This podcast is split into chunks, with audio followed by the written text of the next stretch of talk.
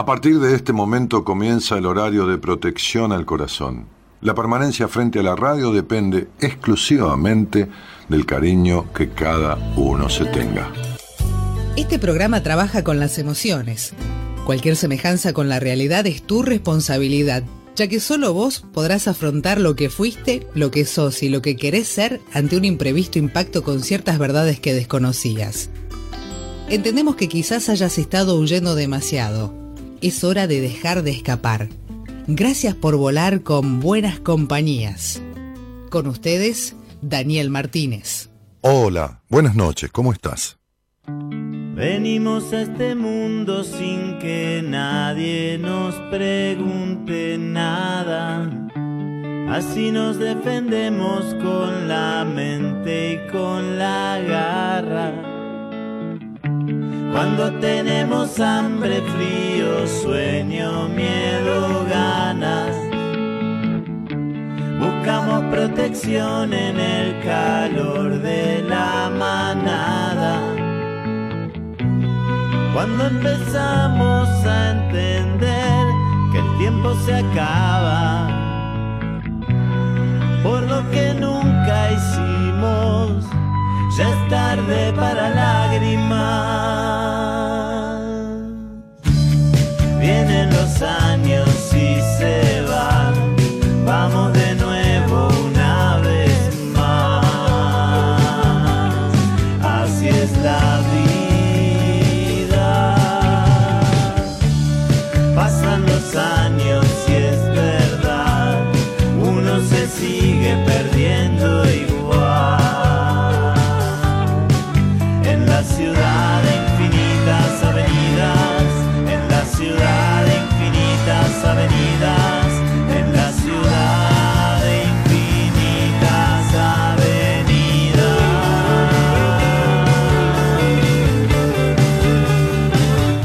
Auténticos decadentes abren la semana de buenas compañías con este tema que se llama La ciudad de infinitas avenidas.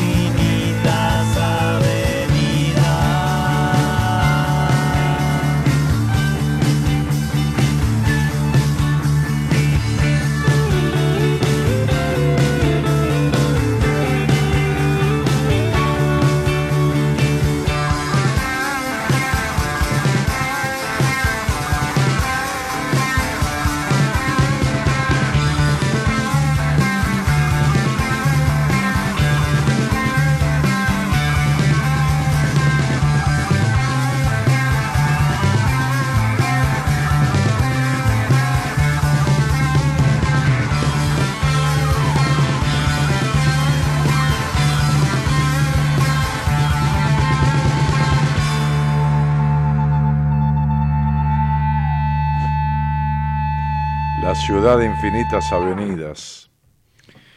Ah, buen tema de los decadentes. En realidad, Cucho, el cantante y el grupo, hace décadas que, dan vueltas alrededor de la música y han compuesto cosas realmente interesantes, ¿no? Tanto este tanto música de cachengue y todo esto, como también esta letra, o va- algunas letras que son para pensar un poco, ¿no?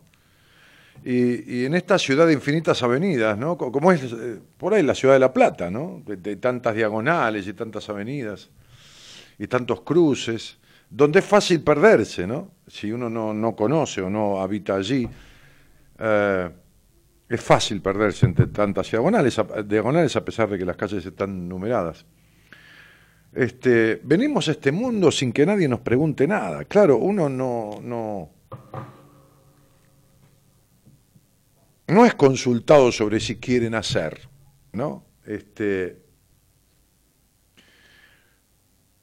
ayer veía yo una, obra de teatro en el, en el, en el, en el Teatro Cervantes, este, escrita por este, eh, Edipo Rey, eh, ah, ¿cómo se llamaba el filósofo? Eh, a ver, Imperial, ayúdame, ¿cómo se, se llamaba el filósofo que escribió Edipo Rey 250 años antes de Cristo? Eh, pero no me sale ahora el nombre. Eh, a ver, vamos a googlearlo. Qué bardo. ¿Será posible? Incluso este, un, un post pitagórico, ¿no? Este, Sófocles, claro, Dios santo, qué laguna. Eh, Sófocles, 240 y pico de años antes de, Cristo, eh, posterior a, Pitágoras. Este, y, y, en un momento de, esta obra, este, que está dirigida en esta versión por Alberto Ure, un reconocido director de teatro, que por ahí a mi gusto es un poco, qué sé yo, buscando la originalidad y, la excesiva creatividad, si bien se va de un clásico, este, y está bueno darle unos toques, me parece que, es como desmesurado, pero bueno, son gustos. Eh, y Sófocles en un pasaje de la obra le hace decir a Edipo, el personaje principal, eh, lo peor de la vida de un hombre es haber nacido.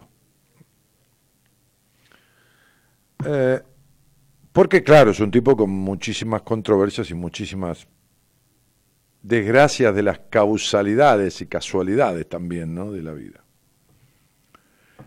Entonces, eh, digo, nadie le pregunta a uno, este, como dicen los decadentes, venimos a este mundo sin que nadie nos pregunte nada, si nadie le pregunta a uno si quería nacer o no. Además, nadie le pregunta a uno si quería tener esos padres, nacer en ese lugar, en esa familia, porque uno no es consciente de nada. ¿Qué le van a preguntar? ¿no? ¿A dónde está uno para que le pregunten antes de que nazca? Imposible. Este, así nos defendemos con la mente y con la garra, dice la canción. Cuando tenemos hambre, frío, sueño, miedo, ganas, buscamos protección en el calor de la manada claro, en el calor del resto, ¿no? Porque el ser humano, que es un animal humano, este, yo, leía un libro que me parece muy bueno de, Enrique eh, de Rosa, este, un, neurólogo y, psiquiatra y psicoterapeuta, con, mucha experiencia, este, y, leía esta cuestión de la búsqueda de la felicidad y todas estas cosas utópicas, ¿no? Este, que lo plantea muy bien en este libro que, ha escrito sobre este tema. Cuando empezamos a, entender, dice, que el tiempo se acaba, por lo que nunca hicimos, ya es tarde para lágrimas. con esta frase me voy a quedar, ¿no? Cuando empezamos a entender que el tiempo se acaba por lo que nunca hicimos, ¿no? Cuando empezamos a entender eh, que el tiempo se acaba por lo que nunca hicimos o entender lo que nunca hicimos si el tiempo se acaba, podremos dar, invertir, ya es tarde para lágrimas. Ya es tarde para lágrimas. Es decir, ese viejo refrán de llorar sobre la leche derramada, ¿no? ya está. Ya está, que voy a llorar por el tiempo que no es que perdí, sino que no utilicé esto y lo otro, y no es una mirada optimista sino una mirada realista de aquello, no que perdiste, sino que no ganaste, o de aquello que viviste, eh, que lo estiraste, que esto que debí haberlo hecho antes, debí haber, este, qué sé yo, ¿no? todas estas cuestiones, debí haber eh, terminado antes con esta, debí haber estudiado tal cosa, debí haber hecho esto que tenía. No, ya está. Todo esto ya está. Todo esto es seguir generando una pérdida de tiempo y una búsqueda de culpa en realidad no tiene sentido, es el sinsentido de la culpa. El remordimiento por algo que uno pudo hacer mal, incluso a veces hasta dándose cuenta un poco, ¿no? Pues si no es un perverso, pero digo, hacer el daño por el sí mismo y pero, pero el remordimiento por algo que uno pudo haber hecho mal, bueno, está bien, pero la culpa ya es una cosa muy pesada y toda culpa merece castigo y, y, y, en realidad hay cosas que no tienen nada que ver con el castigo, aunque uno se castigue. En la obra de ayer de Edipo hay un momento en donde él, en un monólogo muy fuerte, dice que no hay peor sufrimiento que el que nosotros, que el que los hombres se infringen a sí mismos. Y es cierto este este, este, este, este párrafo, este, esta frase. El peor sufrimiento es el que uno se infringe a uno mismo. Porque que venga eh, eh, el, el, hecho de infringirle a uno un sufrimiento de afuera, ¡buah! Vaya y pase, por determinada cuestión, por determinada acción ajena, pero el que uno se infringe a sí mismo, o el que uno se propicia a sí mismo a través de otro. ¿eh? Como digo siempre, uno tiene dos maneras de hacerse daño a sí mismo, en cualquiera de los casos, en forma directa o a través de otro. ¿no? Quedarse con alguien que le jode, le hace daño, le afecta. Bien.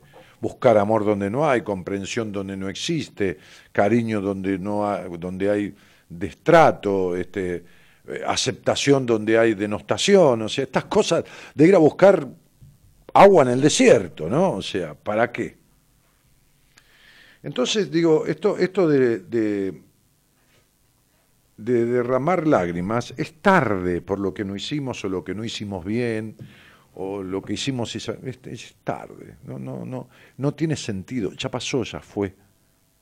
El asunto es reivindicar. Y como hoy decía, cuando algo está mal hay que empezar de nuevo. No, no hay que empezar de nuevo, porque si empezás de nuevo con la misma forma y siendo el mismo que va a volver a salir mal cuando algo salió mal o cuando algo estuvo mal hecho o cuando algo dio un mal resultado, ah, no hay que empezar de nuevo, hay que continuar de otra manera, porque si empezás de nuevo, usted, vos viste que en, nuestro país la característica es volver a empezar siempre, te diste cuenta, ¿no? Si vos escuchás los discursos de, de, los dirigentes políticos, si vos pones un discurso del 73, del 83, del 89, del 91, del 95, todo, siempre la propuesta es la misma, la justicia social, la paz, la transformación, el cambio, este, bajar la pobreza, mejorar la salud y la educación. Siempre es empezar de nuevo. Siempre lo que está hecho está casi todo mal hecho y hay que empezar de nuevo. Esto habla no del discurso del que está, sino del fracaso de todos, porque es el fracaso de todos, del fracaso de todos como sociedad. ¿Y por qué una sociedad propicia o eh, eh, dispara o consolida un, un, fracaso o un... Porque es un fracaso, que pase siempre lo mismo es un fracaso, realmente. ¿no? Una vez puede ser más resultado, pero siempre lo mismo. ¿Por qué propicia un fracaso a nivel comunidad, a nivel país?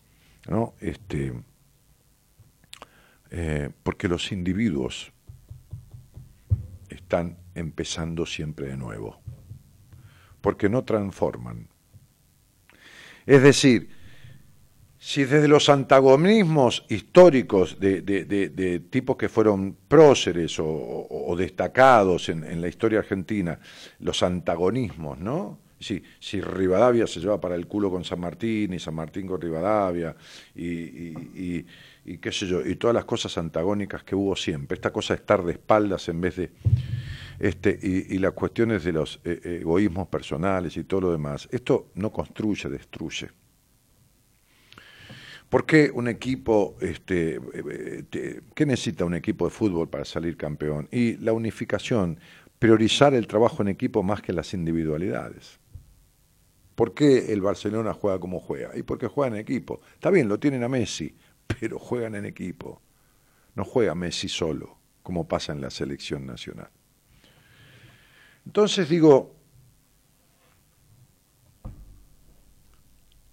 el volver a empezar no sirve para nada.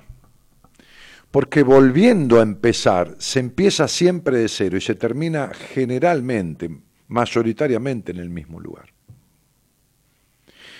El continuar de otra manera con la experiencia vivida es lo que produce o puede producir un resultado diferente.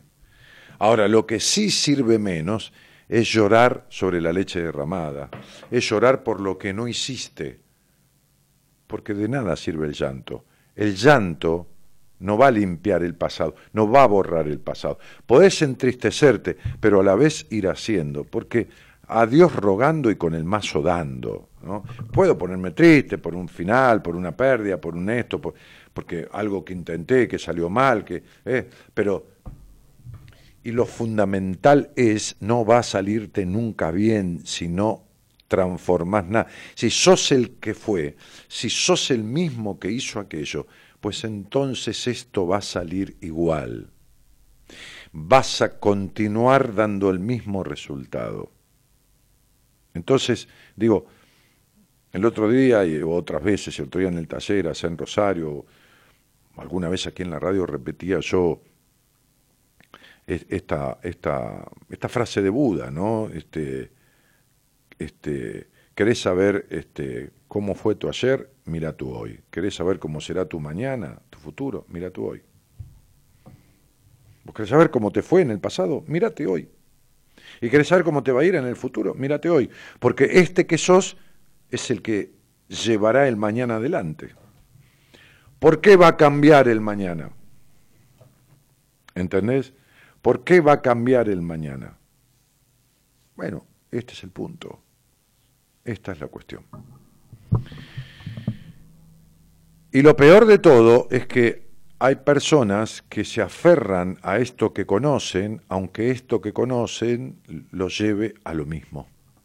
Entonces, la no variación, la no transformación de, de, cuestiones. Otro día yo atendía a una psicóloga del sur, que seguro está escuchando porque mandó un mail, este, este, que después de una entrevista eh, me propuso que, hacer un proceso, un tratamiento conmigo, este, eh, hablábamos de esto, ¿no? Me, decía, a mí me, agrada mucho, me decía ella, que ejerce como profesión la psicología, esta disquisición, esta diferencia que haces vos entre cambio y transformación, me decía. Sí, es algo que, que no hace mucho que he incorporado porque sentí como la necesidad de expresar algo que diferencie, porque yo nunca usé el cambio como una cosa de, cambiar, de cambiar de lugar, de cuando digo cambio, ah, no me alcanzaba la palabra cambio, ¿se entiende? No, no era lo que yo quería expresar cuando decía tenés que cambiar tal cosa.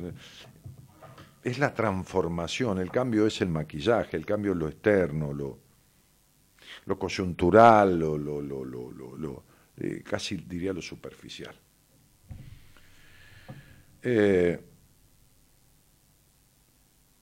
entonces decía yo que, esto de aferrarse a lo conocido, aunque lo conocido, este, por miedo a soltarse, este, se lleve, se lleve la historia o se lleve la vida de uno, ¿no? Se lleve la vida no, no por la muerte, sino por la muerte en vida o por la muerte misma. Este, era, era una. ¿Qué haces, Juan? ¿Estás ahí? Ajá.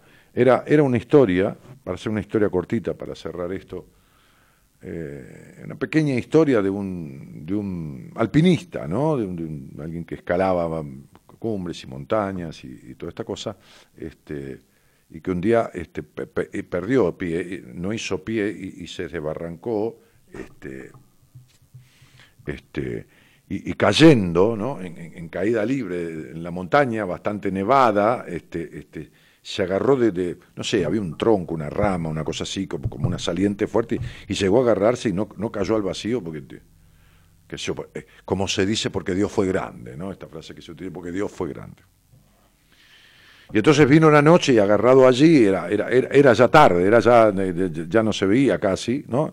Un poco nevaba, un poco la bruma en esas alturas, este, él sintió una caída muy al vacío y, y vino la noche y quedó como como aferrado ahí, ¿no? Como, como agarrado ahí, decidiendo qué hacer, ¿no? Este, y sabía que, que, definitivamente este, si se quedaba ahí era difícil que saliera, porque la noche ahí nevando, y, sentía una voz que decía, soltate, ¿no? Soltate porque... Eh, casi en, esa cuestión de la soledad, eh, la oscuridad, en una montaña, ¿no? Imagínate la noche cerrada, ¿no? La, nieve y en una montaña tomado de, un, de una saliente, de un tronco, ¿no? Imagínate Y entonces sentí una voz que en la confusión, en esa sensación de la temperatura que baja, de lo que se llama la muerte blanca, ¿no? que uno va perdiendo un poco el sentido y todo escuchaba una voz como decía, soltate, soltate, como si fuera la voz de Dios, ¿no? Y el tipo, lógicamente, no sabía cuántos metros había hacia abajo y dónde estaba y dónde estaba ubicado y se quedó agarrado de lo conocido y jamás se soltó. Dice la historia que cuando los rescatistas lo encontraron, estaba congelado, agarrado a ese tronco saliente de la montaña, muerto, congelado, muerto, a cuatro metros del piso, a cuatro metros del final de la montaña, a cuatro metros del llano. Si se hubiera soltado, si hubiera confiado, si se hubiera dado cuenta que siguiendo ahí no iba a ningún lado, y que la muerte se le acechaba. Por lo menos hubiera arriesgado a vivir. Así se aferró a una muerte segura, se aferró a lo malo conocido. ¿Cuántos hay? ¿Cuántos hay que se aferran a creencias destructivas, que se aferran a vínculos nocivos, que se aferran a las formas que los llevaron al fracaso, a no lograr nunca nada? De todo esto? ¿Cuántos hay que de una u otra manera, aún sufriendo el desamparo de, de una vida oscura y anochecida y el frío interno del alma, se agarran a lo de siempre.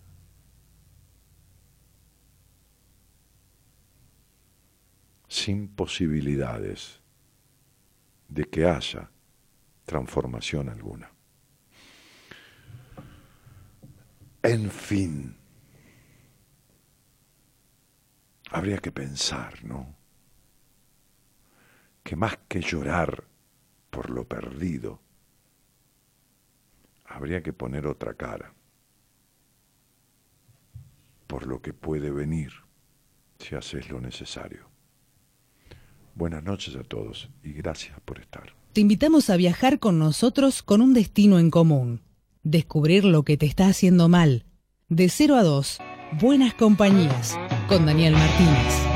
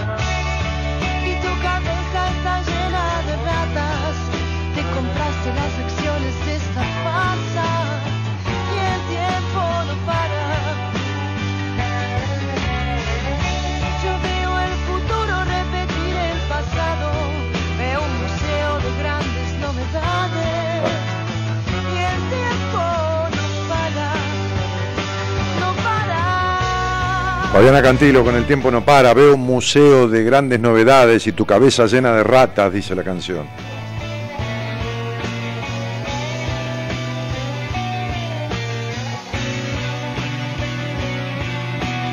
Matías dice en el posteo de la página de, Facebook de, Buenas Compañías, Daniel Martínez guion Buenas Compañías, este, esa es nuestra página, nuestra web, eh, nuestra fanpage que se llama, o página pública. Este, me he tomado a lo malo conocido por no soltar y estoy sintiendo las repercusiones de eso. Estoy a tiempo aún sin congelarme de haber soltado y querer seguir adelante. Te amo, Dani. Tus palabras son siempre exactas cuando te escucho. Abrazo, dice Félix. Este, sí, flaco, pero la palabra soltar no es una cosa de, de- de forma, ¿viste? No es soltar el hilo del barrilete, no. Es muy profundo. Yo te lo entiendo, pero los enunciados, ¿viste? Hay que hacer y hay que ir a fondo para estas cosas. ¿eh? No es esto, desde mañana en pie, no, no. Dale. Placer enorme escucharte, gracias por estar, dice Beatriz Hernández y Alisa Álvarez, dice buenas noches, Dani. Este, y Adri Crina dice escucharte me hace bien, beso Dani, Adriana de Caballito. Bueno, Adri, ojalá hagas algo con lo que eh, eh, este, escuchás y reconoces, ¿no? O te coincide, ¿no? Con aspectos. Excelente cuento, Dani, siempre con la palabra justa, besote. Y Erika Catácora dice, o Catacora dice un saludo desde Córdoba, maestro. Gracias por ser mi mejor compañía. Eri, cariños para vos. Laura Gabriela Espinosa dice gracias por estar. Y Miriam dice buenas noches, Dani. Analía dice hola maestro, ¿cómo estás? Muchos besos. Mari. Analía mm, Santillán. Miriam Marcela dice hola Dani, hola gente.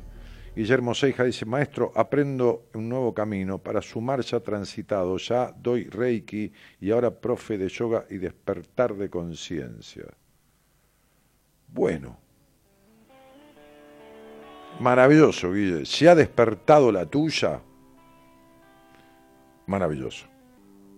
Si ha despertado la tuya a la curiosidad por superar lo común de la miseria humana, estar un poquito más elevado que lo vulgar, que lo, que lo, que lo bajo, que el chisme, que, que escuchar de los otros que hablen de terceros o de, o de uno meterse en donde no lo llaman. Si esto es así, entonces como guía en el Reiki, como despertador, qué sé yo, de conciencias, seguramente serás útil.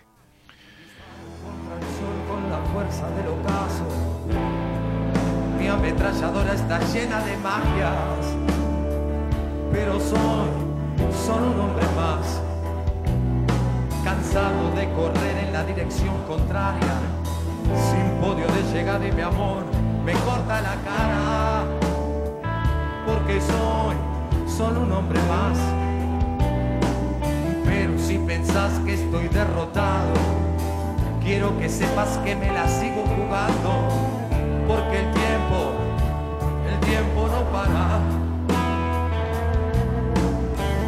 Unos días y otros no, estoy sobreviviendo sin un rasgo. ¿Crees que hablemos de algo que, que no podés, que no podés arrancar, que vivís llorando por, por el pasado, por lo que ya fue o porque el tiempo pasó? Dale. 40 56 70 03, vení, vení. Este es el tema, este tema es de Cordera, ¿no? Sí, el telema de Cordel. Este, 40 56 70 03 es el celular, me escribís eh, pidiendo que te llamemos y te llamamos. Hay en el Facebook eh, más abajo algunas personas que quieren hablar conmigo, fíjate. Este, vení conmigo. Eh, ¿qué, qué es esta, esta respuesta? ¿Sabés? No hay, hay podcast. Eh, ¿Son los, los programas anteriores? ¿Eh?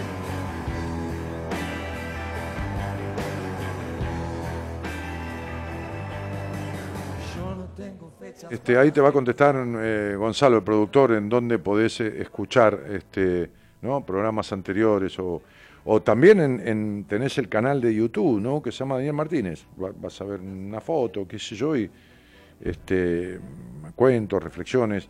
Tenés en el canal de YouTube algunos programas que yo hice para televisión hace varios años, una secuencia de 12 programas. Este, haciendo una apertura, charlando con alguien también, que hice para Canal Metro, ¿eh? este, canal de cable. Eh, y bueno, nada, este, están, creo que están todos subidos ahí, hay algunas también cosas grabadas de aperturas que he hecho en Radio El Plata. Bueno, tenés alguna cosa si querés escuchar ahí, ojalá te sirva. Este, eh, Karina dice buenas noches, Dani, dale, dale con el pelado.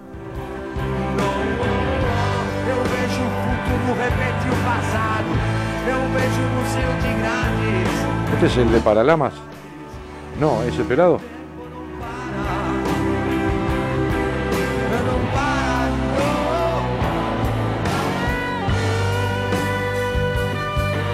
Escucharte me hace muy bien desde Uruguay, dice Estela Verón. Acá desde Rosario dice Marbón.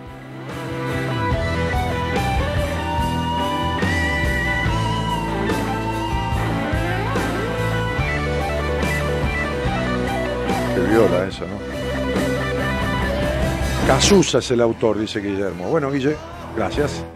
Estoy sobreviviendo sin un rasgo. Claro, es el tema de una banda brasilera. Creo que es de los Paralamas, ¿eh? De aquel, que el cantante, no me acuerdo cómo se llama, que se, se quedó cuadrapléjico con un accidente. Me parece que es de los Paralamas dos sucesos. de ratas, de las acciones de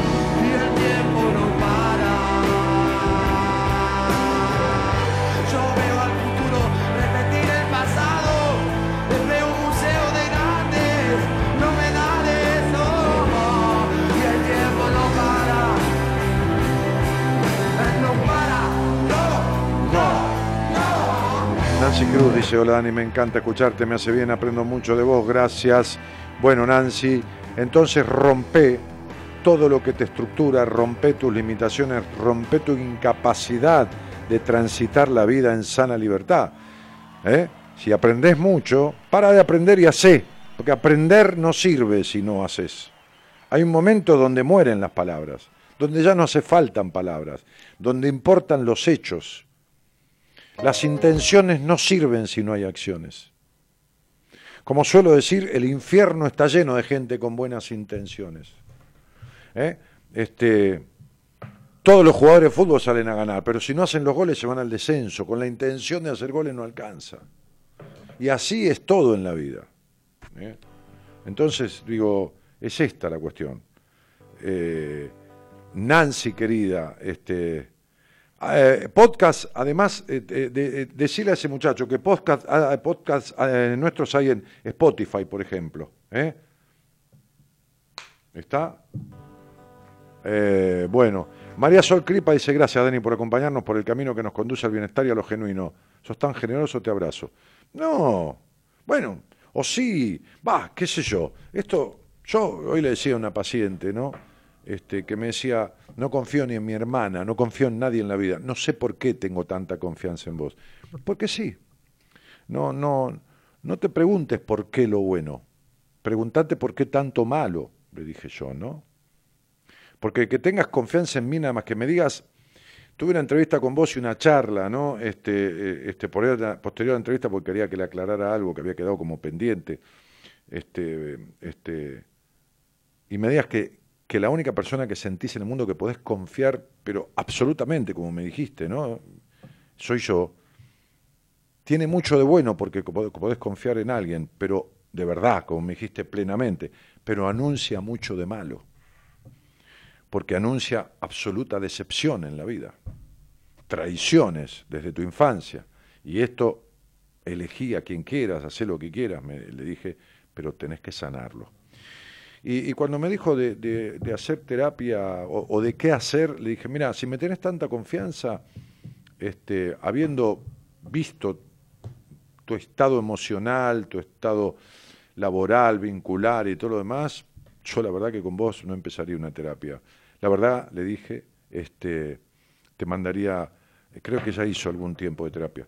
Tenés gimnasia, ¿no? Le dije, ya de esto, te mandaría directamente a los hechos, te haría hacer un, un, seminario. La, la, la, invité a que haga un seminario y de hecho se va, se va a anotar, se va a anotar en el seminario. Le dije, vamos directamente a los bifes, ¿no? A los bifes en buen sentido, porque el seminario es un lugar y un, y un, y un, y un trabajo amoroso, pero amoroso, tan amoroso como, como, eh, como uno ni se imagina, ¿no? Es decir, este, uno digo la gente que va, ni se imagina este, y tan fuerte emocionalmente, en el mejor sentido, ¿no? Tan amorosamente fuerte, no, no, no es un boludeo, de, no es un picnic, ¿no? Bien.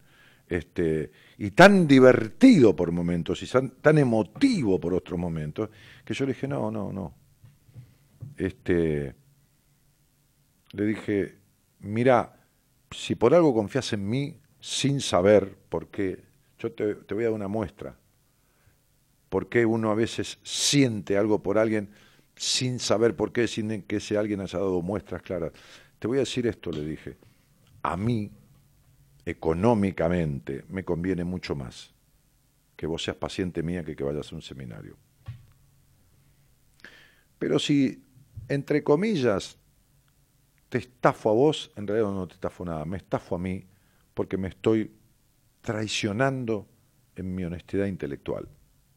Porque si yo creo que lo mejor para vos, creo, porque nadie tiene la verdad, es hacer esto de tal manera, y si alguna cosa queda después de hacer el seminario, lo, lijamos como la rebarba de, un sobresaliente, una madera que falta lijar, bueno, eso es otra cosa.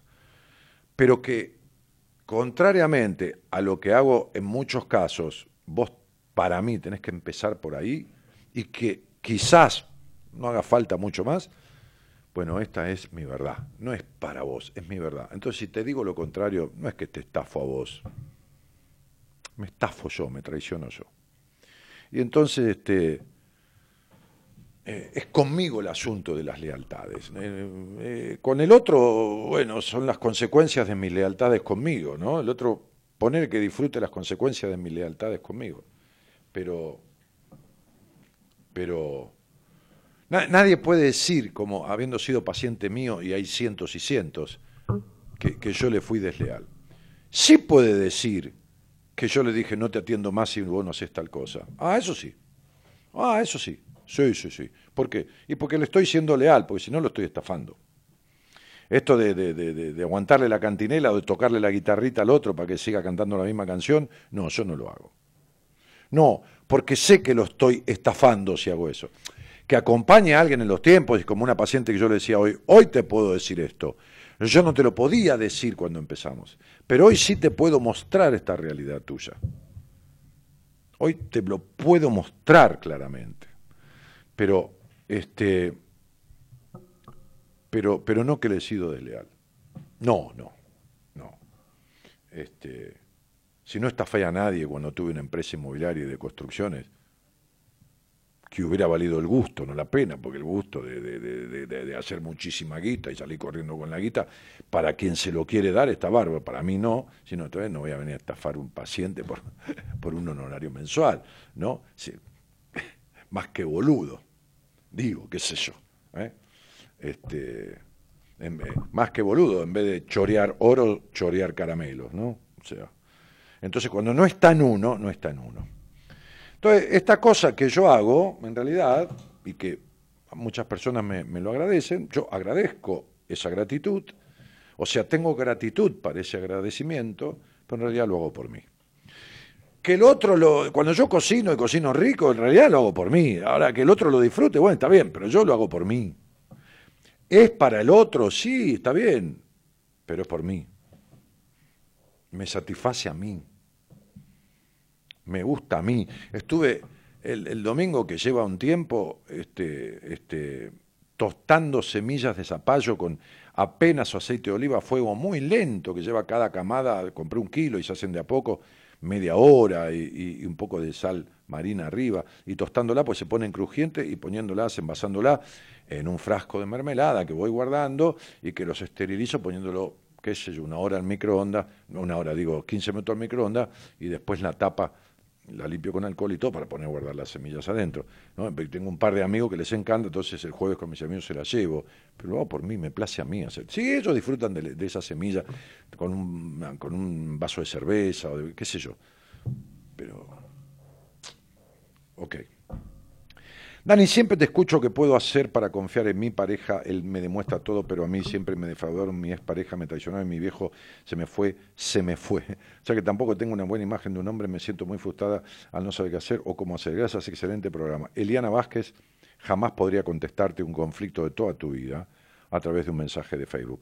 Te agradezco la confianza, pero el día que quieras, estás hablando, no me estás diciendo, che, Dani, que yo suponete que tampoco lo haría porque no, no hago eso, pero che, Dani, ¿qué, qué, qué, qué, qué como? ¿Helado de limón o helado de, de, de qué sé yo, de zamballón? Entonces yo te diría, mirá, si tenés bien el hígado, comete helado de zamballón, este, y si tenés mal el estómago, con acidez y ardor, no le metas helado de limón. No, ponele que te pudiera contestar algo así. Ahora, algo coyuntural de momento de hoy. Ahora, un conflicto traumático, porque es conflicto inicial, y es trauma porque se repite toda tu vida, ¿cómo querés que te lo arregle?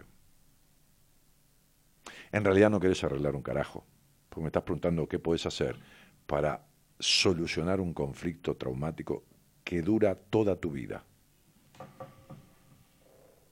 ¿Entendés? Entonces, entre comillas, crees que querés. Por eso digo que el infierno está lleno de buenas intenciones, pero tenés una buena intención, pero con las intenciones no alcanzan. Con rezar no alcanza. ¿Eh? Sí, ponelo. Con rezar no alcanza. Rezar para que llueva no alcanza. ¿Entendés? Si se te quema la casa tenés que echarle agua para apagar el incendio. ¿Está? No alcanza. Dale. Un pacto para vivir, odiándonos sol a sol, revolviendo más. En los restos de un amor, con un camino recto a la desesperación. Desenlace en un cuento de terror. Eh, Seis años así, escalpando un mismo lugar con mi fantasía.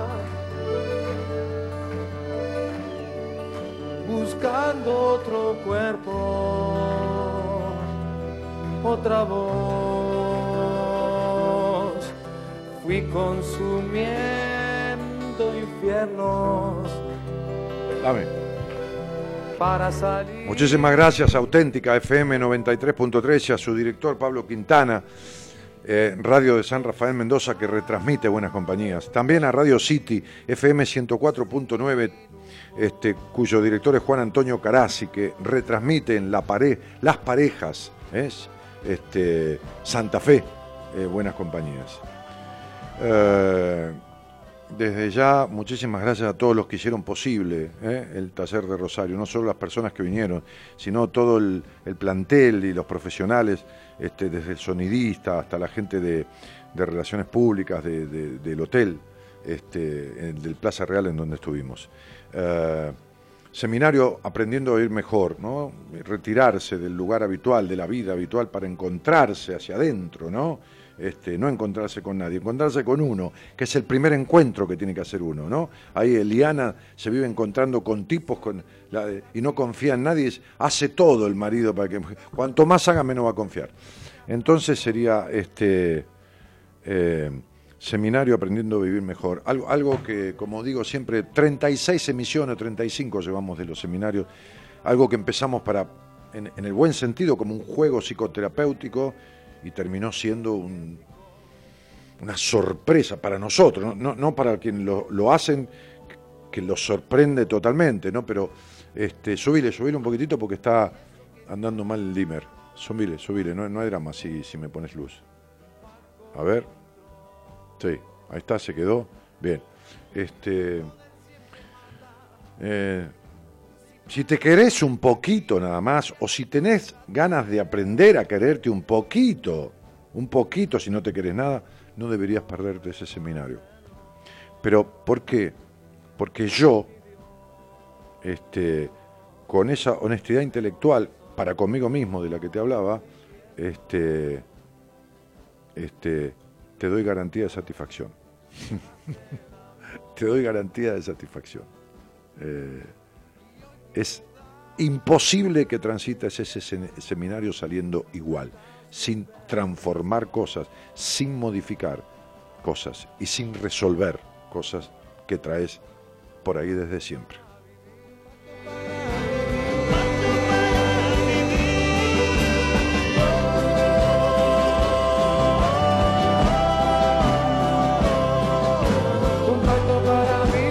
Información tenés por todos lados, ¿no?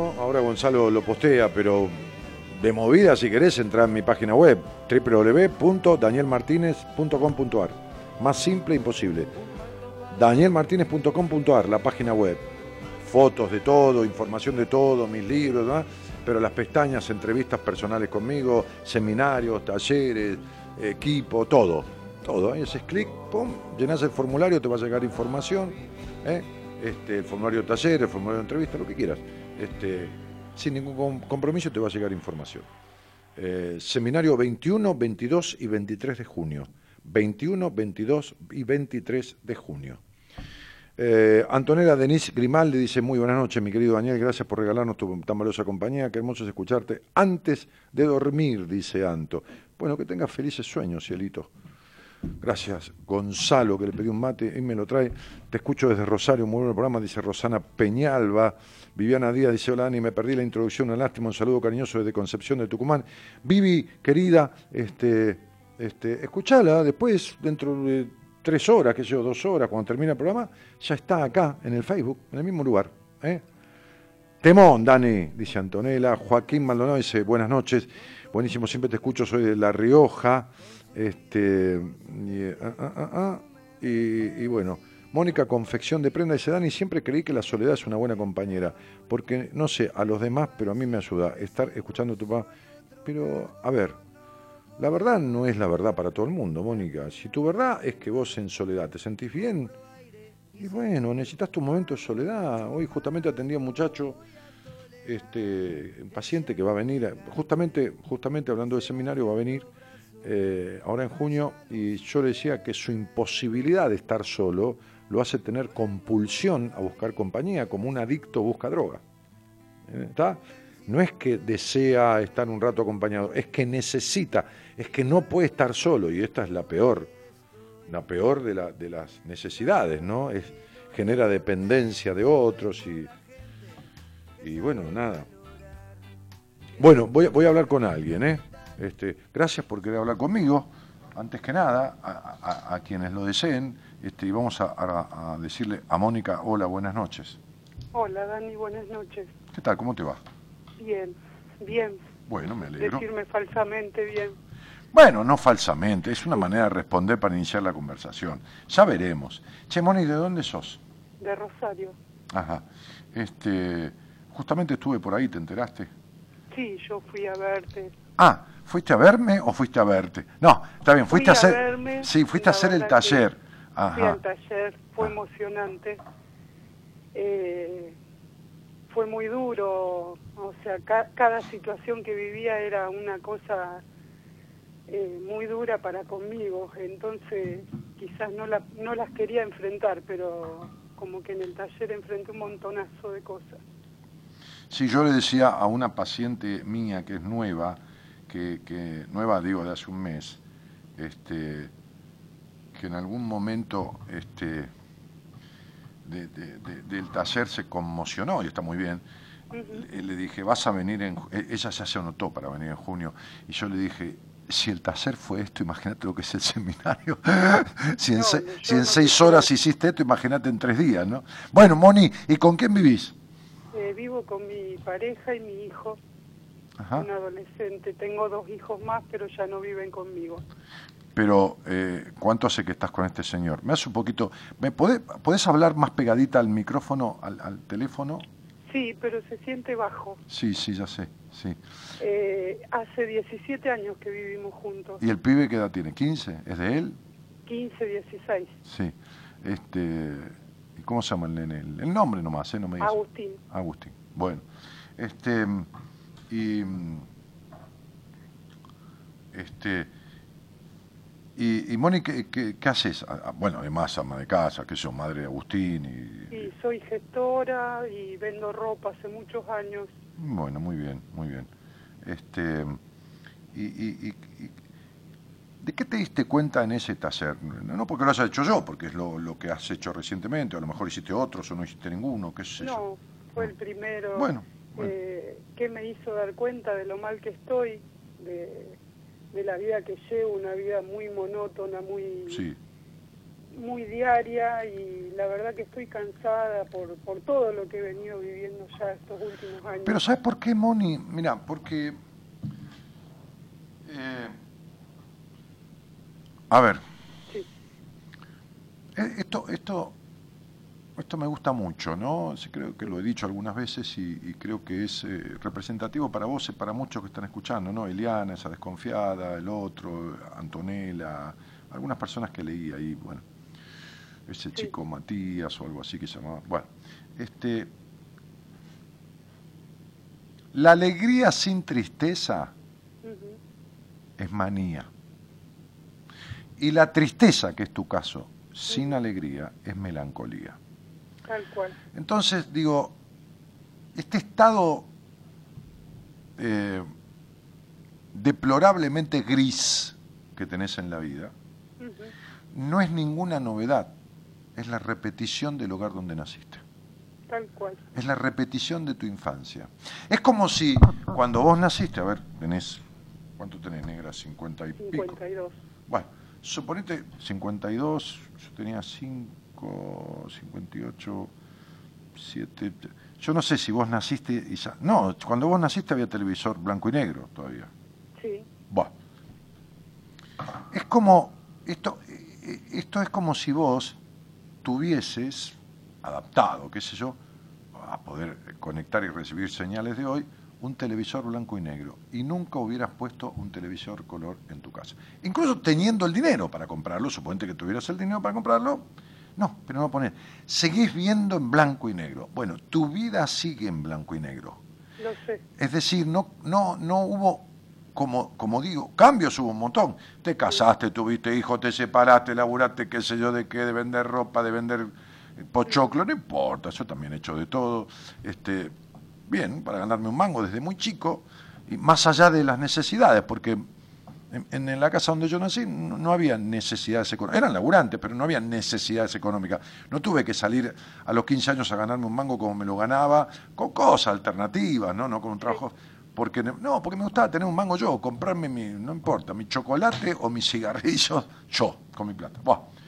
Este, Y No. yo empecé a trabajar a los 12. sí, vos empezaste a trabajar. Por eso te digo.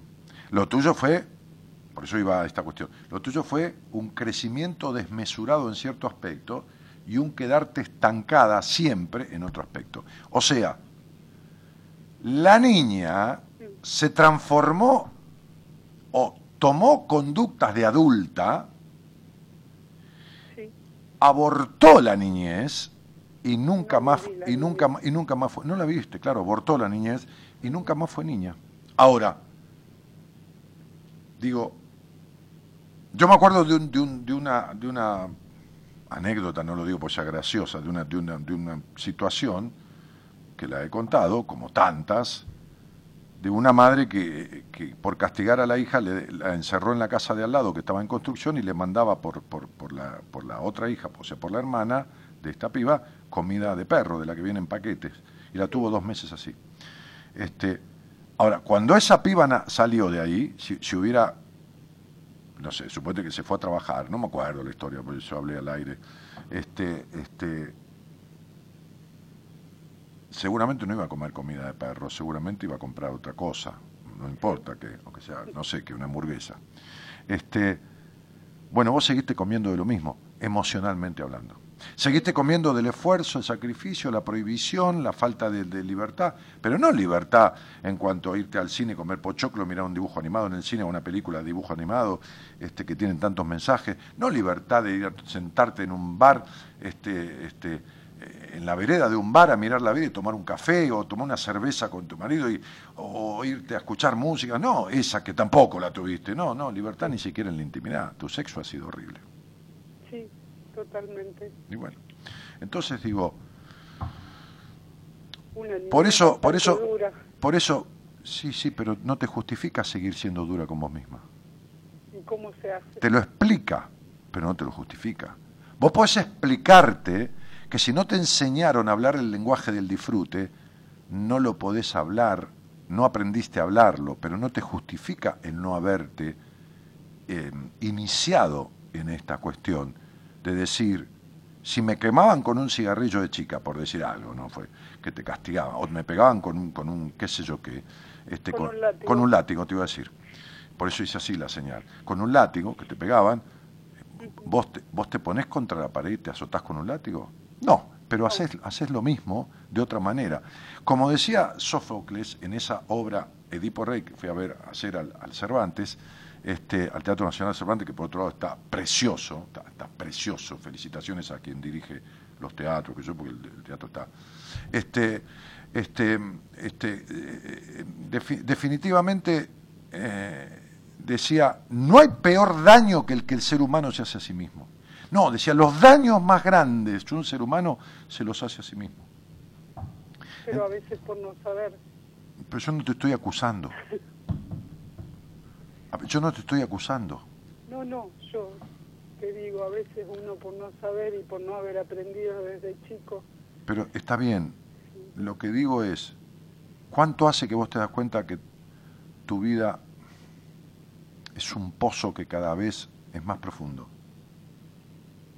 creo que desde hace muchos años.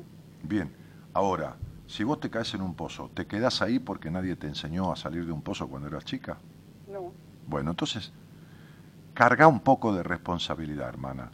Porque si nos rascamos como el perro, si, digo, si echamos la culpa que de chique, dale tu mamá, terrible hija de puta, tu padre, o lo que mierda fuera, no, no digo la puteada porque corresponda, lo digo porque podemos decir 200 Sí, cosas. O si vamos, sí, ya sé, o si vamos y le, sal- le bailamos una samba y un zapateo en, en la tumba, en- ¿entendés? Para que ni, ni su puto alma descanse en paz, con esto no arreglamos nada. Con, con- y bueno, entonces, esto de echar la culpa, y bueno, pero yo desde chica, yo desde chica, pues asumí la responsabilidad. Vos te caíste en un pozo, y si te caes en un pozo vas a tratar de salir. Nunca saliste de- y criaste a tus hijos con la misma represión y con el mismo gris y con la misma cultura. Ese Agustín es un tipo estructurado, prejuicioso, insatisfecho. Dem- demasiado, ¿no es así? sí, tal cual. Bueno. Es mi compañero. es No, no, no, no, no, no. Es un edípico total que va a tener conflictos con las mujeres porque va a desconfiar de las minas de puta madre, quizás vaya a tener problemas en su genitalidad también, su sexualidad, y es de la madre. Nunca salió de la, de la madre, ¿entendiste? De ahí, ¿sabés qué hiciste vos con ese pibe? Agarraste toda la ternura que no tuviste en la infancia. No te sirve para nada, porque el pibe quedó anexado a vos y vos no solucionando nada. Entonces es tu compañero. El hijo no es un compañero de la madre, es el hijo. Tiene que ser compañero de otra mujer, pero ese chico está cooptado, absorbido, chupado por esa madre. Entonces, como vos tenés la vida jodida hasta ahora, no podés hacérsela fácil ni beneplácita a nadie. Sin querer, se la jodés a los demás. Porque cuando uno tiene tuberculosis y le tose en la cara al otro, lo contagia aunque no quiera. Entonces vos contagiás de malestar. Digo, te fuiste a ese taller, descubriste un montón de cosas y es hora, flaca, que te pongas en marcha porque vas, aunque dures bastante, camino a tu muerte. Y no tenés la mitad de la vida, tenés más de la mitad de, de una vida lógica vivida. Y los años de, del cuerpo sano, si tenés salud y turgente, y, y con el dinamismo y la vista en orden, y medianas capacidades cognitivas y todo lo demás, no son los mismos que te quedan de vida si vivís 80 años, 80 y pico de años. Quizás sos una privilegiada, y, y en los 85 estás relúcida, ojalá, pero la capacidad de goce y de disfrute y de movimiento no es el mismo. ¿Cuántos años te crees que te quedan para eso? Y entonces, ¿cuántos plenos? Estando con salud y que puedas en plenitud moverte con autonomía y disfrute y tu sexualidad y tu capacidad. ¿Cuántos? Y entonces, ¿de qué manera pensás seguir haciéndolos mierda? ¿Agarrándote del nene? No, Y yo bueno, trato de dejarlo no, no, no trato nada. Algunos dijeron, no, todo tu trato es este tratamiento, un poco trato, otro poco miento. No, no. Moni, mira, eh, yo prefiero tener menos oyentes, pero no estafarlos, ¿entendés? Y pa- yo para dejarte contenta a vos y que te vayas creyendo que está bien o medianamente bien lo que haces, intentás, intentar, intentar, no, no alcanza. 55 años de una vida de mierda no se modifican con un intento. Se necesita hacer. que empezar a hacer. Sí, no, tenés que continuar haciendo de otra forma que la que hiciste. Empezar no, porque primero tenés que transformar lo necesario para que la continuidad sea diferente. Un día me dijo mi psicoanalista, mi terapeuta hace 31 años, mire, ya hablamos bastante de todo esto. Ahora hay que hacer.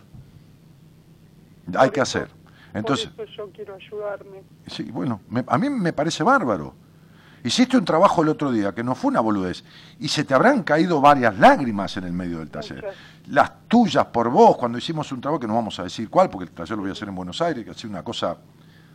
Nosotros los del equipo, y lo habrás notado, porque acá me- nos quedamos sorprendidos, nos sorprendíamos del trabajo.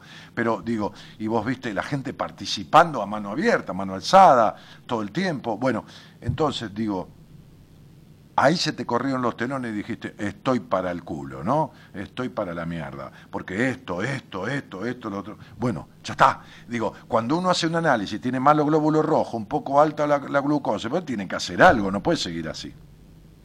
Sí, por eso ayer te mandé ese mensaje, porque la verdad que ya no puedo más. Me, me- me- me parece muy bien y te agradezco la confianza. Y si de la mano nuestra en ese, en ese taller, que fue gr- grosso, por lo menos para nosotros, muy, este, entonces está bueno que, que- que busques un- un- un- una, una, una, una- ayuda. una- una ayuda. Muy bien, pensá en mi equipo. Vos fíjate que eh, en su momento, yo los presenté, en su momento Sí. hicieron un trabajo en donde yo no participé, no digamos qué, pero yo no participé. En su momento hicieron otro trabajo dinámico, Pablo con Noemí, Sí. después eh, Alberto Rosales, después Enrique, hicieron otro trabajo en el que yo no participé. Si tuviéramos, si, tuvi- si- si tuviéramos, sí, sí, claro. Si tuviera, si tuviéramos, no, no es duro, es conmovedor que es diferente. conmovedor. Dura es la vida que llevas. Sí, Duro es vivir eh, sin existir, duro es vivir como en la hormiga que va siempre por el mismo camino de ida y vuelta. Duro es no tener disfrute, duro no tiene otro sentido la vida que disfrutar.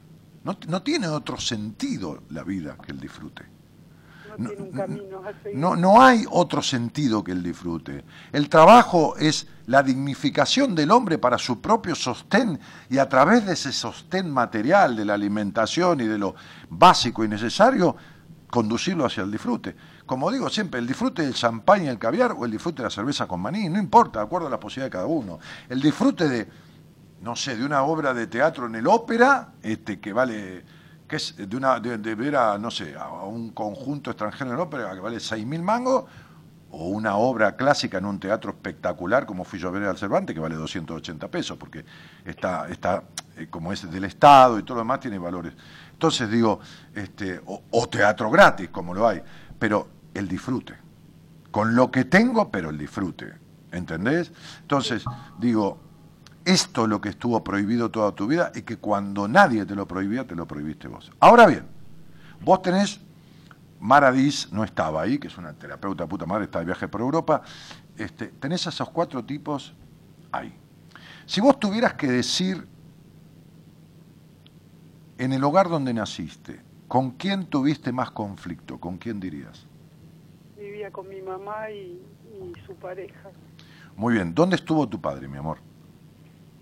Padre siempre estuvo en otra vida, tenía otra familia. Ajá. ¿Y a qué edad tuya se fue? Nunca estuvo con mi mamá. Muy bien. Eh, eh, los conflictos que tuviste con la pareja de tu madre, a ver, Que me prohibió ir a ver a mi mamá al cementerio. Fue lo último que hizo. bien. Em, ¿Era tu madre la que te pegaba? Sí, total. Bien. La perdoné en el taller.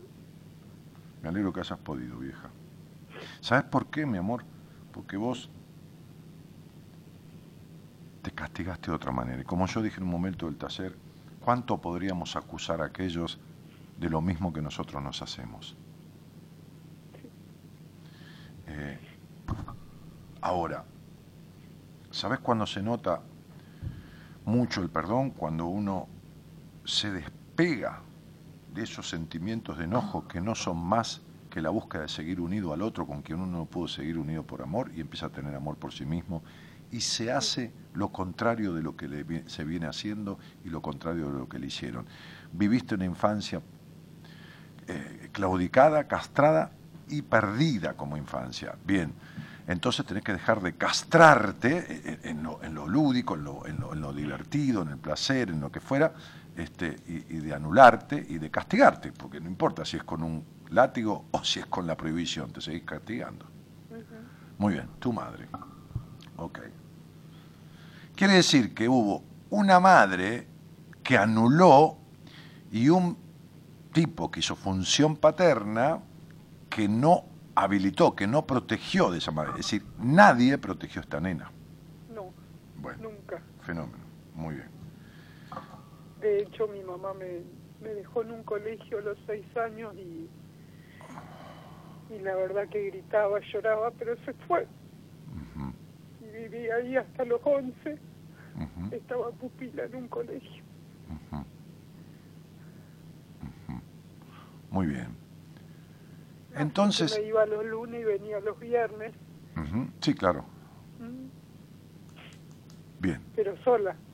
Eso te Sí, sí, sí, sí, sí, claro, claro, claro, claro. Por eso mi independencia.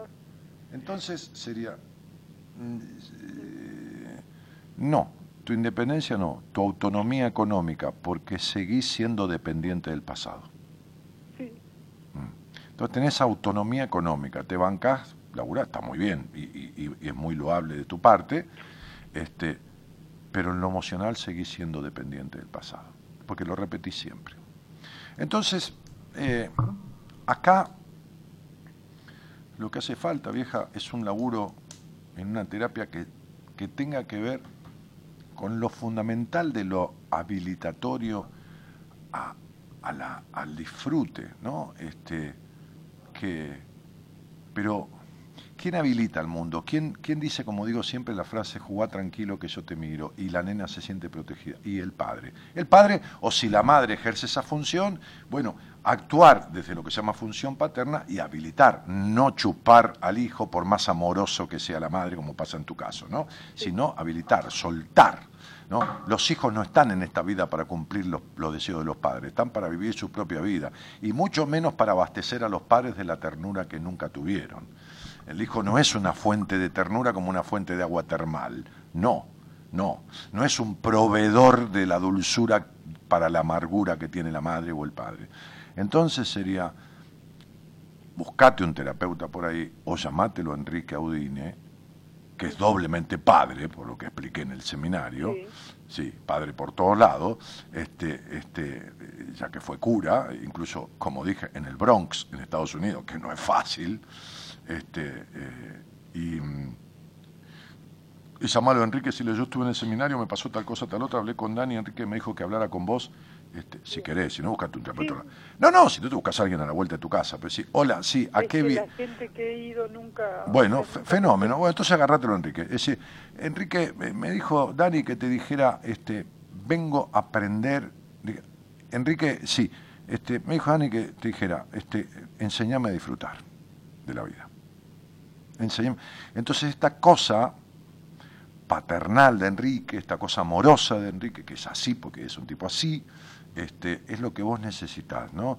Alguien que te haga sentir protegida, guiada, casi conducida también, pero sobre todo con mucha dulzura, porque has tenido y tenés mucha amargura en tu vida. Mucha, demasiado. Sí. Entonces, te va a hacer bien un trabajo en terapia ortodoxo, quiere decir, una vez por semana, este, eh, con, un tipo que proteja, que dé dulzura y que habilita el disfrute. Porque Enrique es de tomarse un buen vino, comer una buena comida, disfrutar de una salida con su mujer, esto, lo otro, acá y lo de allá. Entonces digo, este, del equipo yo te lo sugiero a él. Y si no, bueno, si ya has probado otras cosas, si no te ha ido, vos ya conocés cómo trabaja mi gente y, y cómo trabajamos nosotros. Los viste seis horas ahí, estuviste intimando, porque han hecho un trabajo también individual. Este, y- Todo una maravilla de personas. sí, buena gente. No sé si seremos los mejores terapeutas, pero tenemos garantía de buena gente, que no es poco. Entonces, Moni, ¿qué te, ¿qué te puedo decir? A ver, que tu fecha dice que sos un exigente total, con vos y con los demás, pero sobre todo una exigida de vos mismo. Entonces, que, que no hubo protección paterna y, y que 8, 9, 9, 10, no, 7, 6, 7, 8 y 3, 11. ¿no? El año este es de tanta tensión, tanta tensión, está tan tensa como un volcán en erupción, porque lo que está pidiendo es un basta ya de volar bajo, de andar por lo bajo de la vida. Lo bajo de la vida quiere decir lo, eh, la oscuridad del encierro, ¿entendés? Sí, eh, eh, está pidiendo elevarse. Un año 11 pide elevación, pide estar por encima del- de la miseria humana, de lo común, de lo bajo, de lo, ¿entendés? De, de- de- de- de- de esto, del miedo al que dirán, del, del otro, del complejo de puta, de, de, to- de cualquier cosa de mierda de estas que, que aniquila la felicidad del alma de un ser. ¿Se entiende? de una estructura de mierda. No, no, olvídate, tu estructura. No, pero no hay nada, no hay nada que vos creas que no tenés que controlar. Todo lo controlás. Mis hijos me viven diciendo eso, los más grandes. Sí, está bien, mi amor, yo ya lo sé. Yo ya lo sé. Vos me viste en el taller, había ciento y pico personas, yo decía, vos, la señalaba y, y pasaba. Bueno, ya viste. Entonces ya, ya, ya sé. Así que, negra, eh, te deseo éxito, este, que es muy fácil que lo tengas haciendo lo que hay que hacer. Tal cual. No se trata de suerte, esto es éxito. Si haces lo que hay que hacer, es Entonces decirle a Enrique, Enrique, estuve en el taller, papá, papá, papá, me pasó tal cosa y tal otra. Hablé con Dani y me dijo, vételo a Enrique y decirle, Enrique, eh, este, eh, necesito aprender a disfrutar y a soltar el control. Dale, Dale, un beso. un beso, muchísimas gracias. Chao, no creo que llegues a diciembre ni de casualidad. Este, pero si llegás a diciembre, el año, a- no de viva, viva, sino si- que llegues a diciembre en terapia. Quizás, quizás cierres ahí en, en siete, ocho meses, este, como exagerando, y te espera un año que viene, eh, ¿cómo te puedo decir? Como si te hubieran abierto las compuertas de un parque de diversiones, ¿entendés? ¿Viste la cara de un niño? Bueno, Sí. así va a ser tu cara en la relación con el mundo. No esperes retener los vínculos para el año que viene. Va a haber gente que se va sola, va a haber amigos que dejan de serlo y va a haber gente que llega. Soltá. No quieras retener una mierda de nada. Pero esto va a ser el producto de terapia, porque si lo haces ahora no sirve para nada. La transformación debe ser interna, ¿se entiende? Sí, Ok, te mando un abrazo. igualmente. Vieja. Muchísimas gracias. No, vos, chau, chau. Chau, chau. Es imposible transitar un camino sin quitar las piedras que te lo impiden. En Buenas Compañías te ayudamos a descubrir la forma de lograrlo.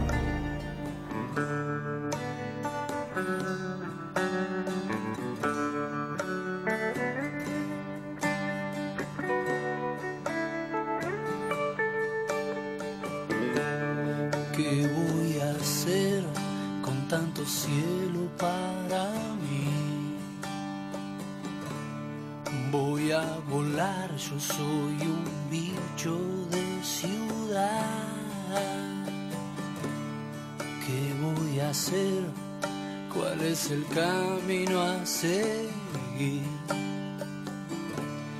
Voy a soñar con ese beso al regresar.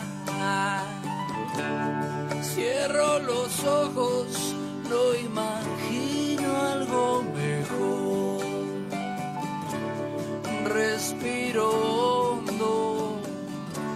y tomo el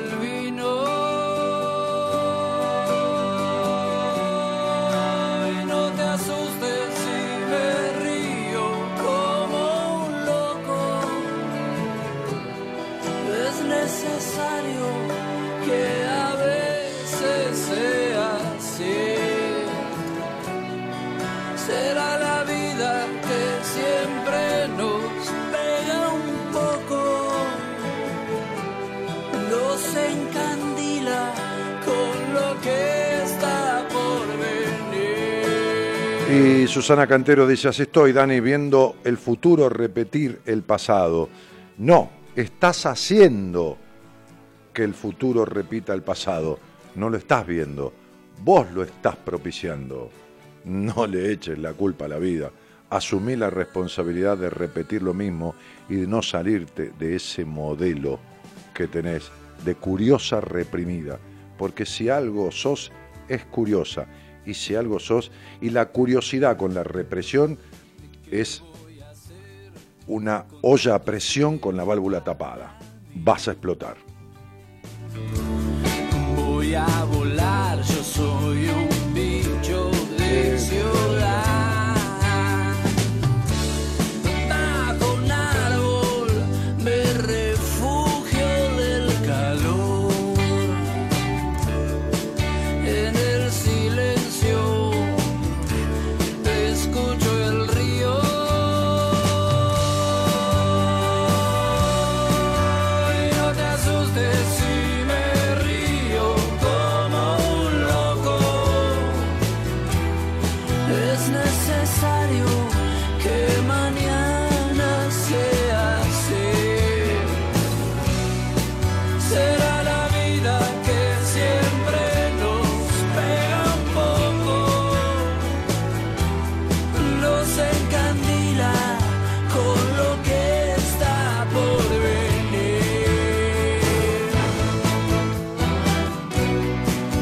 Dani Reino dice, muy buen programa, gracias. Y Marbón dice, las intenciones no sirven si no hay acciones.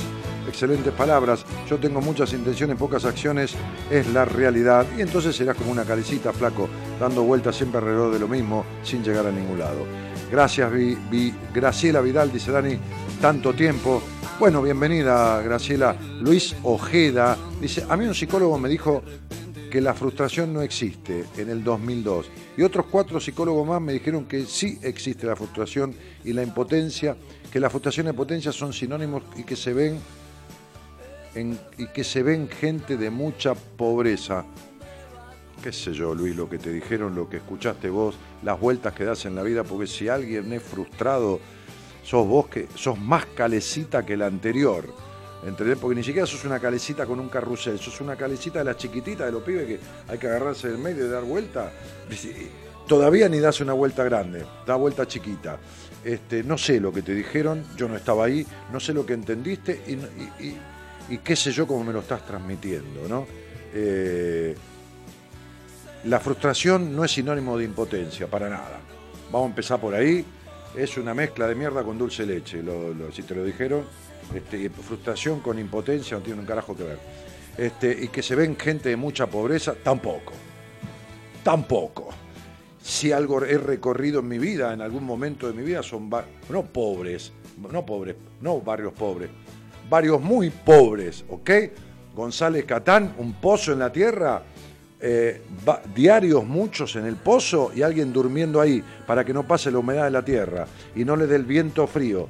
Durmiendo en un pozo, en una canaleta, a propósito hecha. Si algo he visto es este, al lado del río Matanza, en un asentamiento contra una calera, allá donde está Campanópolis. ¿Conocés Campanópolis vos, nene? ¿Eh? Sí, va. Este, allá, allá y en un barrio donde he ido, ¿eh? este, este, si algo he visto, es larvas, no con microscopio, a simple vista en los baldes de agua que después los pibes tomaban. Si algo vi, es extrema pobreza. Y vi mucha gente en extrema pobreza que no tenía frustración. Y atendí gente con muchísima guita, pero mucha, ¿eh? No, que uno tiene para salir a cenar una vez por semana o irse a un teatrito. Bueno, para darse un gusto, para echarle hasta el auto. No, no, mucha, de la buena. Y tener impotencia en la vida y la más puta de las frustraciones. Seguramente has visto Imperial. De sobra. Imagínate yo en ese cambiador que es una entrevista conmigo de numerología donde te desnudo el alma. ¿Entendés? ¿Entendés? Entonces sería, eh, es esto. Eh, la frustración y la impotencia no son sinónimo de la pobreza y la pobreza no, no, lo que causa frustración en la vida, e impotencia o la impotencia por otras cuestiones que no es necesario ni privativo de la pobreza. Esto como que me digas, la pobreza genera ladrones. No, la verdad que no. La verdad que no.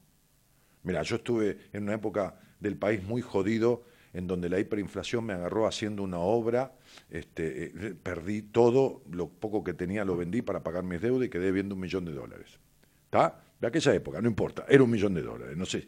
Por ahí era más fácil conseguirlo que ahora, o, menos complicado, no importa, no importa, no salía a chorear, no salía a robar. ¿Está? Entonces hice un emprendimiento con otra gente, la creatividad, porque de las grandes crisis, decía Albert Einstein, se sale con ingenio, ¿no? Bueno, pero, ¿ok? Sin cagar a nadie. Es decir, sin chorear, ¿entendés? Entonces digo, este, no, flaco, para nada. No, es mierda y dulce leche, esa mezcla. No, no, no se puede acusar a un pobre de, de impotencia o de, o de frustración. No, no hay por qué. No. Fíjate la señora que salió al aire recién, que tiene dos laburos, tiene esto para morfar, tiene la casa, tiene todo y tiene frustración e impotencia. ¿Entendés?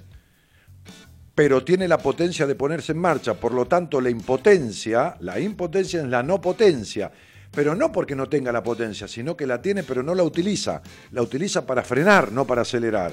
Si se pone en marcha, a fin de año está fuera de todo esto. Está fuera de 55 años de mierda, loco. Como vos estarías afuera con un buen trabajo en terapia, pero de verdad, con un terapeuta que se dé cuenta que te cuesta más escuchar que, comerte una porción de pizza, este, entonces saldrías de todo este vuelteo y toda esta falta de entender y comprender, macho. Y pagas el vale un día después. ¿Qué ves? ¿Qué ves? Dale. ¿Qué ves? ¿Qué ves cuando te ves? ¿Ves cuando me ves? Cuando te ves, no cuando me ves. Cuando la mentira es la verdad. Cuando te armás las mentiras y te las crees encima. Como si fueran verdades.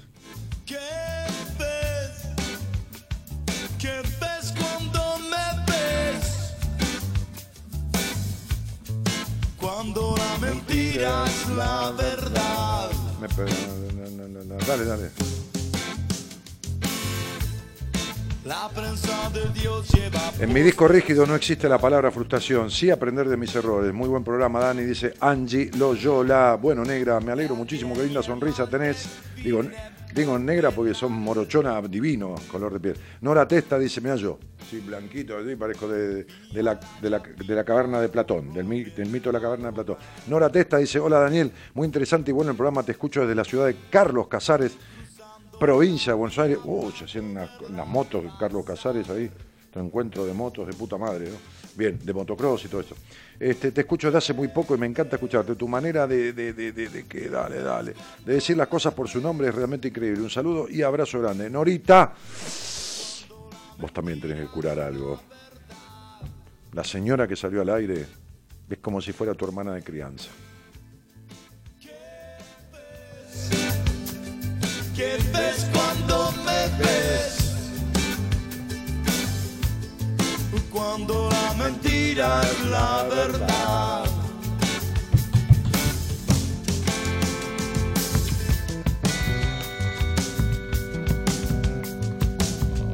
Chelita Medina Daniel, querido, hace mucho no te escuchaba. Saludos desde el Chaco. Y me gustaría alguna vez poder charlar contigo. Un beso grande y hacer lo necesario, Chelita. Hay mucha gente que le gustaría y no hace nada por hablar conmigo. Les da cagazo. Vamos.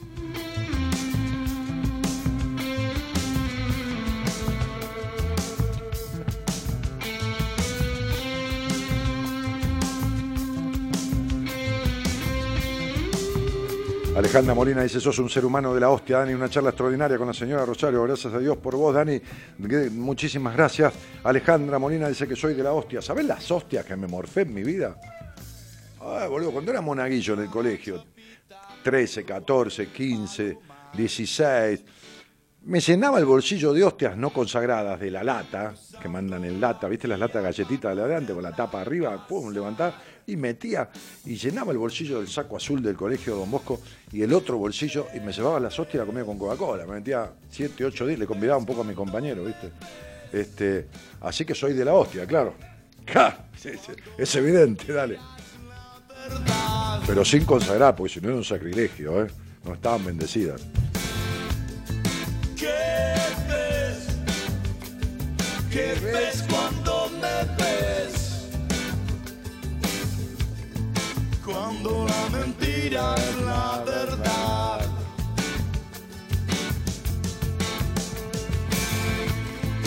¿Qué Lindo tema, Ciro, dice Gabri. Lindos temas, dice Fernando Bazán. Laura Bellini, ¿qué haces? Laura, querida, genia. Laura Benina dice, genio, besos Dani, besos Laurita. La morocha morocha dice, buenas noches maestro, gracias por saber explicar y saber llegar al alma.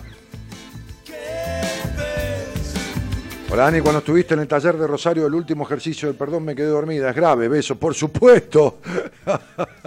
es gravísimo. Tu mente cerró para no perdonar.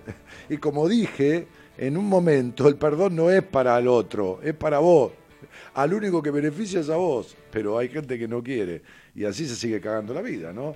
Porque los rencores traen vacío del alma, melancolía y después tumores al cuerpo o enfermedades de la mente, ¿no? Es decir, depresión y todo lo demás. Digo, hace un laburo con eso.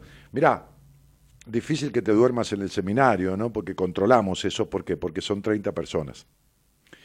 Ese ejercicio que yo hice, este, que no es el mismo que hacemos en el seminario, nada que ver, en un momento para trabajar el perdón, nosotros somos 8 en el seminario y, y- y ustedes son 30, entonces estamos justamente controlando, controlando en el buen sentido, supervisando que nadie se duerma, aunque están con los ojos cerrados, pero nos damos cuenta de la actitud de dormir.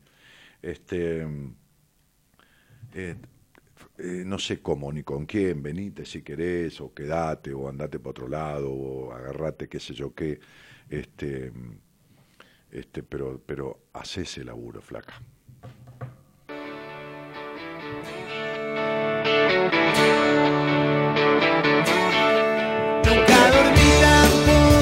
Fondo de tu corazón, en el apellido Suárez, tenés un toco de resentimiento, ahora que lo veo, que ni te cuento, y un toco de intolerancia con una profunda soledad de puta madre que ni te cuento. Dale.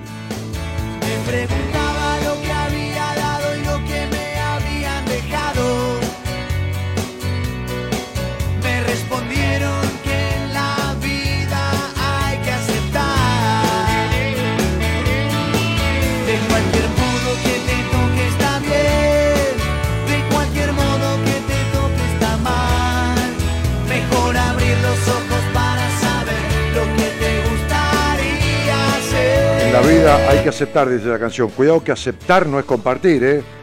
O sea, te acepto pero no comparto, no quiere decir que piense igual, ¿eh?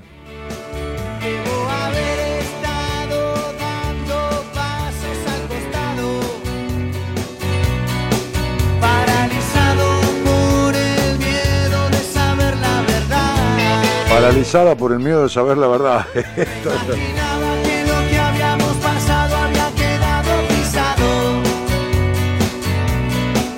Pero encontramos una nueva forma de hablar. Pasado había quedado pisado, ¿eh? pero lo De mismo. cualquier modo que te toque está bien.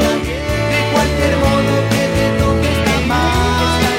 Mejor abrir los ojos para saber lo que te gustaría hacer. Es el momento que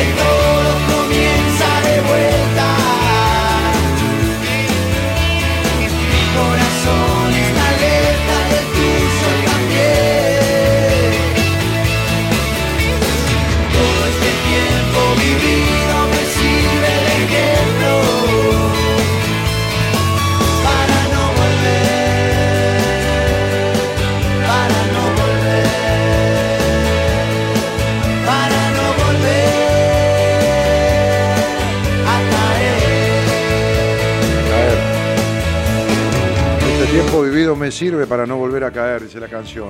Livia Luna dice, Daniel, sos un genio, tengo una economía malvada que no me deja tener una entrevista con vos. No, Livia, mira, te voy a decir una cosa. Yo no sé cuánto hace que querés tener una entrevista conmigo, quizás hace años, ¿no? Con que haga un año nada más. Pensá en la ropa que te compraste, que te mejora la afuera, pero la adentro seguís teniendo igual. No te digo que andes desnuda por la calle, lo que te digo es que si algo has hecho es gastado el dinero para no tener una entrevista conmigo, ¿eh? Economía malvada no, la malvada sos vos con tu economía, quédate tranquila, ¿eh? Si fumás nomás, eh, con un mes de cigarrillos, viste que te fumas un atado por día, un mes y un poco de cigarrillos, ya tenés una entrevista conmigo. Entonces digo, no, no, deja de mentirte. No importa que me mientas a mí, lo que importa es que no te mientas vos.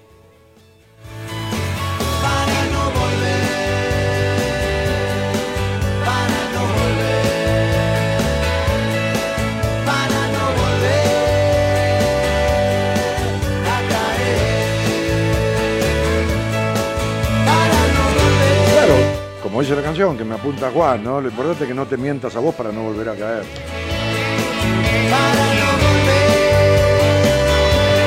Además, si no tenés un puto mango, porque tenés que bancar dos hijos y no llegás a fin de mes ni, ni siquiera comiendo arroz, no importa, hermana, salí al aire y bancate la que venga, pero deja de estar como estás si realmente necesitas hablar conmigo. Si acá no te cuesta nada.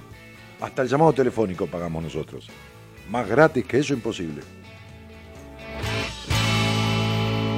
Hola, Zulema, ¿cómo te va? Hola Daniel, buenas noches, ¿Qué tal? ¿Cómo estás? ¿De dónde sos? de Rosario, Bueno, estuve en el taller.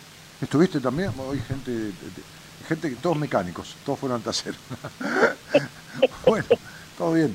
Bueno, lo que pasa es que el taller moviliza, genera acercamientos conmigo, no soy ese monstruo que la gente cree que soy, viste, que te tengo miedo como si yo fuera con cadenas pegándole a la gente por la calle, por la vida. Este, se me pierde el miedo en el taller, ¿o no? Sí, la verdad que sí. Claro. No, va, en realidad nunca te tuve miedo, siempre te tuve admiración, pero bueno, eh, como vos dijiste, y bueno, eh, me estaba contando al, al muchacho que me atendió Ah, que, Gonzalo. bueno, hace años que no me enfermo de esta forma, se me cerró el pecho, me duele la garganta, tengo una tos seca terrible, los oídos completamente tapados, me laten los, los ojos, eh, tengo una faringitis terrible, eh, tuve que llamar a la doctora, al médico hoy, a urgencias, que venga, porque no daba más del dolor en el pecho, de tanto toser seco, mal, eh, hasta el estómago. Y bueno, me dijo que tengo todo cerrado, que tengo que tomar un antibiótico para abrir, para que salga la, mucosidad, la- el catarro. Pero yo no creo que sea el catarro lo que tiene que salir. Creo que el taller tiene mucho que ver. Mirá, eh, eh, yo te voy a decir esto, ¿no, Zule?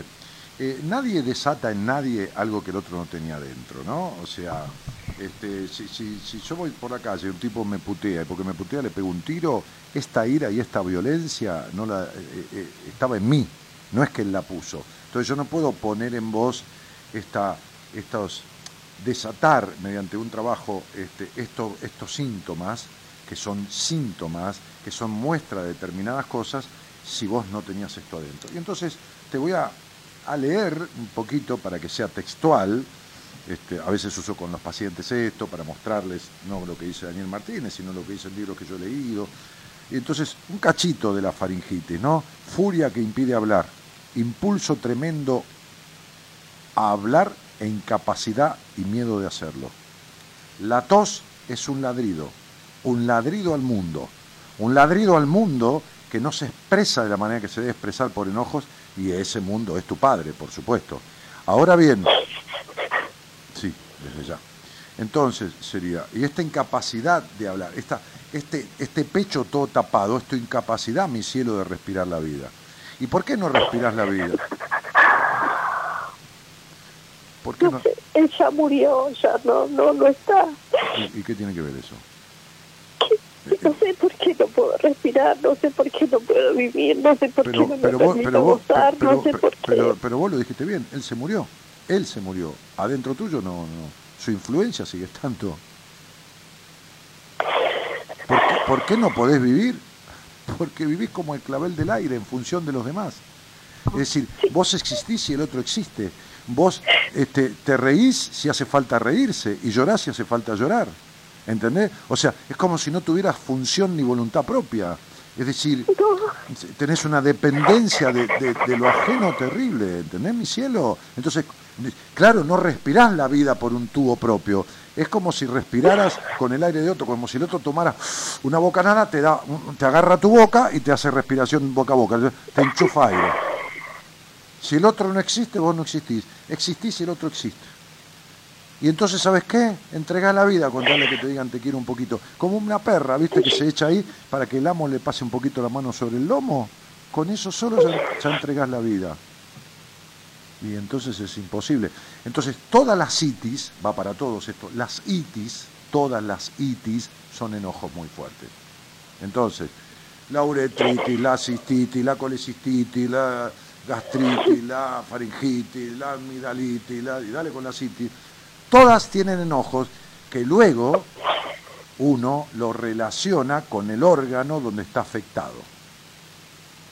Si los pulmones tienen esta faringitis, es la imposibilidad de expresar algo que se desea. Y vos antes de, antes de expresar lo que deseas, das 70.000 vueltas por miedo a que los demás no estén de acuerdo con lo que vos deseas. ¿Por qué necesito el permiso de los demás? ¿Por qué necesito la aceptación de los demás? ¿Por qué? Porque mi papá nunca me aceptó como era. Siempre lo que yo lograba era porque era hija de él. Eh, sí, el otro día atendía, atiendo yo a una chica, o atendí una entrevista, yo no me acuerdo si es paciente, qué sé yo, se me mezcla, porque yo tengo una historia clínica todo anotado, entonces me voy guiando y ya, viste, aunque me pasen tres años, tengo todo escrito siempre. Bueno, este, pero no importa eso, quién fue, ni si era paciente ni una entrevista. Lo que sí era que la madre le dijo, ¿cómo 9.50? Escucha esto, ¿cómo 9.50? ¿Por qué no te sacaste un 10? Po- ¿Cómo 9.50? Le decía, y la cagaba a pedos. Entonces sería, si vos fuiste una extensión de tu padre, como si no tuvieras vida propia, sino que lo bueno se lo debías a él y lo malo era una cagada tuya, entonces no tenés autonomía emocional. Tu padre, al, representar el padre a la relación con el mundo, te generó dependencia total del mundo, o sea, de él.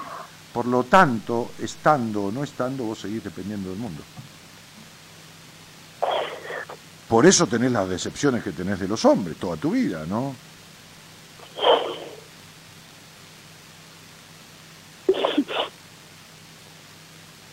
No puedo nada. Pero, Es más, te decía, ahora me, mis hijos viven afuera, dos en España y una en Australia. Y ahora me regalaron el pasaje y Bueno, en vez de estar contenta, feliz, porque tengo... No, no, Pero No su, sé, su no- lema, su lema- escuchame una cosa, a ver, no sé si por lo menos, no, no te trato de ignorante, pero no tienen por qué saber. Hay un principado que se llama el Principado de Mónaco, donde está Monte Carlo, el casino más lujoso del mundo. Te imaginas que ese es un departamento de un ambiente debe valer un millón de dólares en Monte Carlo. Bueno, ¿está bien? ¿Se entiende, no? Bien, hay gente que vive en Monte Carlo y tiene depresión. ¿Qué me estás diciendo? Que te regalen un pasaje para ir a cosas y te, te paguen todo que sea un hotel cinco estrellas no quiere decir que te asegure felicidad de un carajo. Tendría que estar feliz porque voy a ver a mis hijos, que hace mucho que no los veo, que los extraño, que los necesito. Y ni siquiera tengo ilusión en- hacer la valija, o sea, no, no, no empecé nada, ¿entendés? No. Y eso, o sea, me genera culpa, me genera... Por eso te digo que, que, que estoy tan mal, o sea, como que estoy, ¿me entendés? Rajuneando las paredes. Che, Zule, igual que toda tu vida, no es nada nuevo. ¿Qué tiene de nuevo esto? Nada. Si fuera una cosa de ahora, pero es de siempre.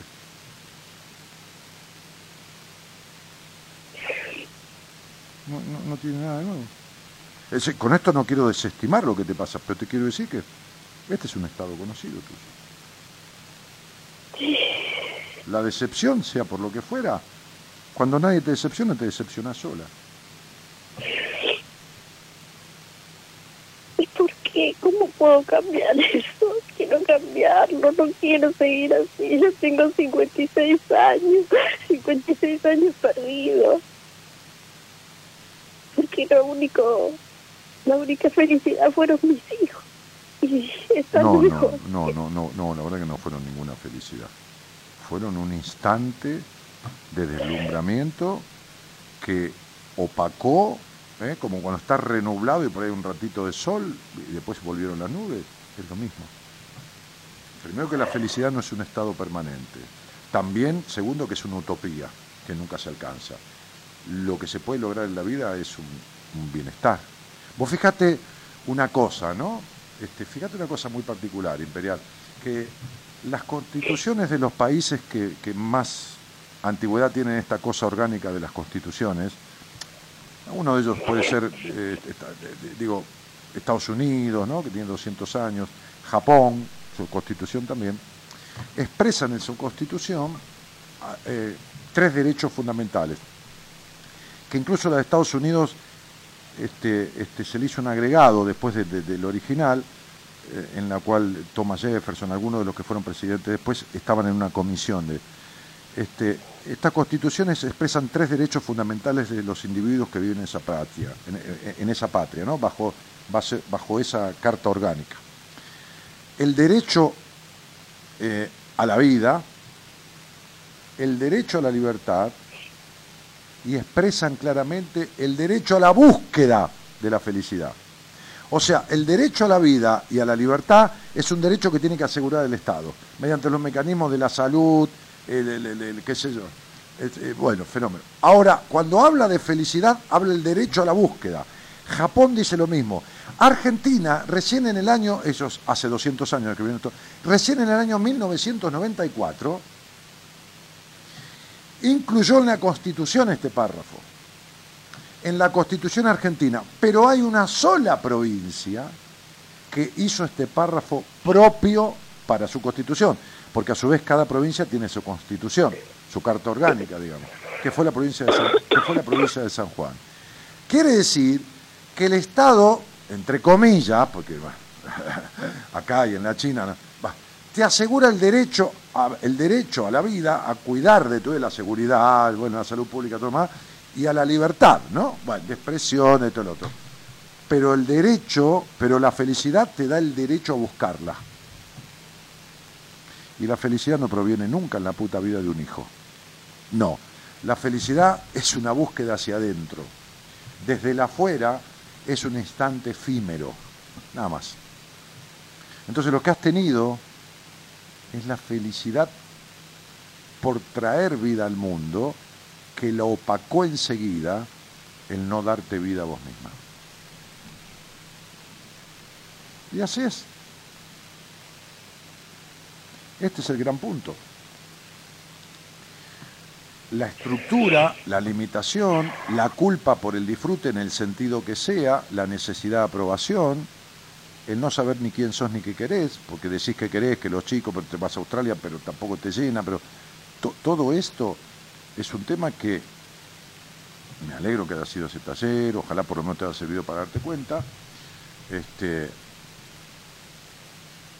que sirve, pero no alcanza. Entonces, ¿qué has hecho para transformarlo? Porque cambiarlo, no- cambiar no sirve. ¿eh? ¿Qué has hecho para transformarlo? No te estoy acusando de nada, digo, ¿qué has hecho? Porque siempre dedicaste la vida a cualquiera menos a vos. ¿Cuándo te dedicaste a vos y cómo para transformar esto, amor? Y entonces, ¿por qué, ¿por qué va a ser diferente en mi cielo? ¿Por qué, por, qué, ¿Por qué va a ser diferente? Estoy para demás, para mí, ¿Cómo para mí nunca hay nadie. Pero para vos nunca va a haber nadie si no estás vos para vos. Si vos estás para todos los demás, todo el mundo cree que nunca necesitas nada. Porque vos encima le haces ver que podés sola con todo. Y sos, como digo siempre, el payaso triste, que mostrás la risa y por adentro te va la angustia. Entonces sería, ¿por qué te van a ir a ayudar? Si vos lo que haces es vivir para los demás. Entonces dice, si le sobra para darme a mí, ¿para qué mierda la voy a ayudar si no necesita nada? Primero eso. Y si siempre te mostrás sonriente por miedo a que te rechacen por no estar bien, ¿para qué te van a ofrecer ayuda?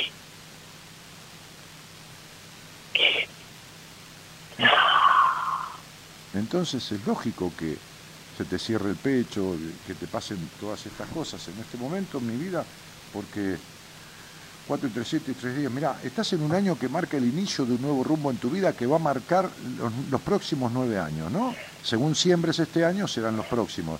¿Y sabés qué sentís en este año? Una puta soledad, un aislamiento, que es lo contrario, porque el año uno dice el yo por sobre todas las cosas, ¿no? El uno, el uno mismo. Es un comienzo con la puesta en marcha del yo, o sea, me cago en el mundo, ¿no? O sea, primero yo, segundo yo, tercero yo. Eso es lo que implica, ese es el viento que empuja este año. Y si vos te dejás para lo último, ¿entendés?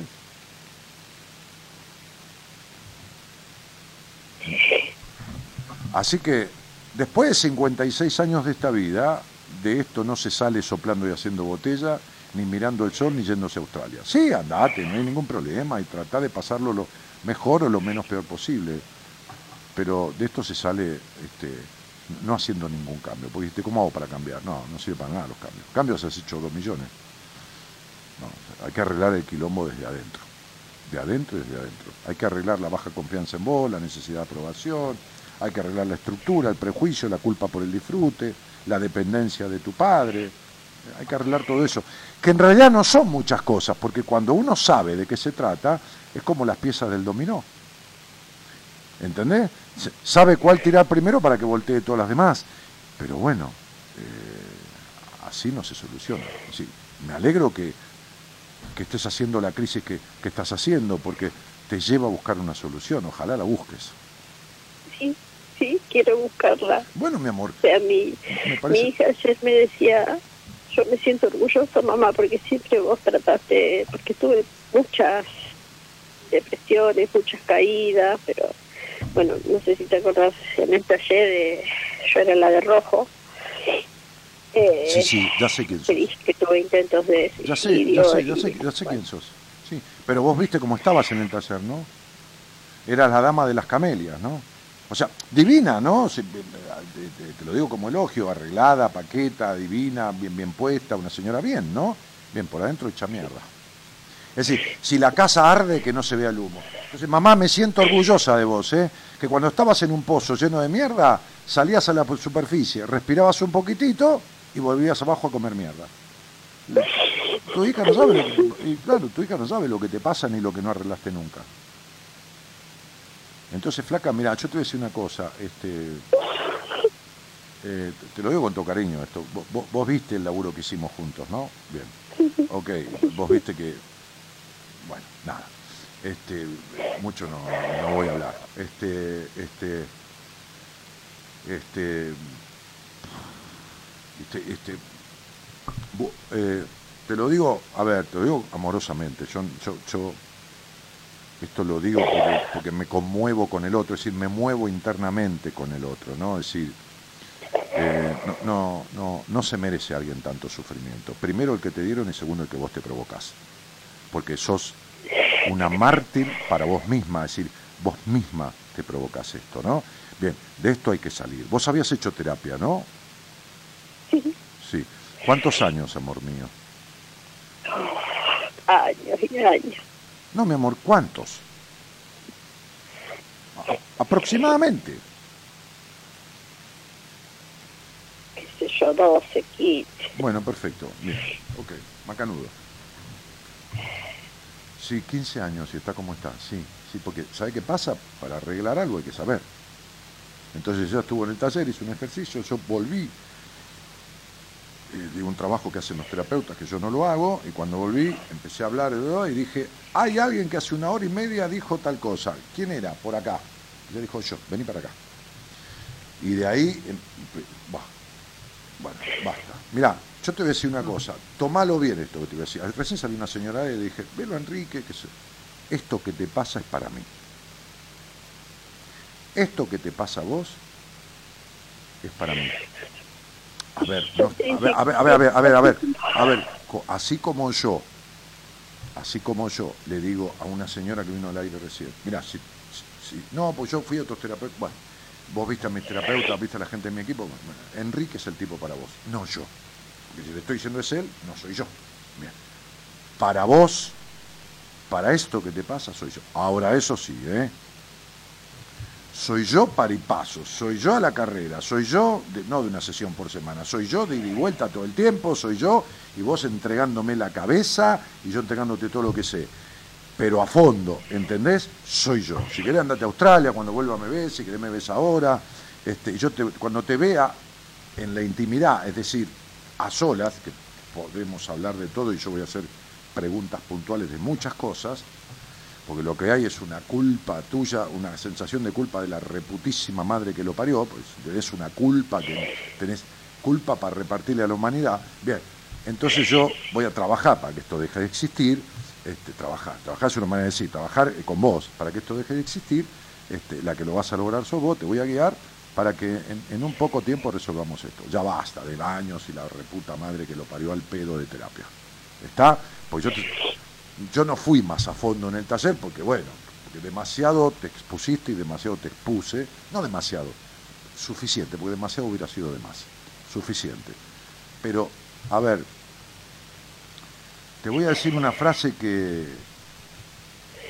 que escuchaba el otro día de un tipo que me gusta mucho, que, que es mu- muy, muy conocedor de todo esto, y que dijo, a veces sentirse mal está bien. Y este es tu caso me alegro, no por tu afectación, tu enfermedad, me alegra que te sientas mal, porque esta es la única forma de buscar la salida. Entonces di- digo, ¿cuándo te vas a ir a Australia? O a la concha, El 11 de junio, El 11 de junio. Bueno, Sí. muy bien. a España, no, Australia. Bueno, a España, qué sé yo. Este, bueno, eh, ¿y volvés cuánto? ¿Cuánto te queda? ¿Un mes, dos meses? ¿Cuánto te queda?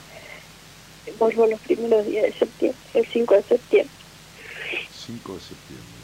5 de septiembre. Si vos me decís que necesito una entrevista ahora antes de irme, No, no, no, no. no. con... No, no, no, no, no, no. A ver, a ver, a ver, necesito, en todo caso hace falta.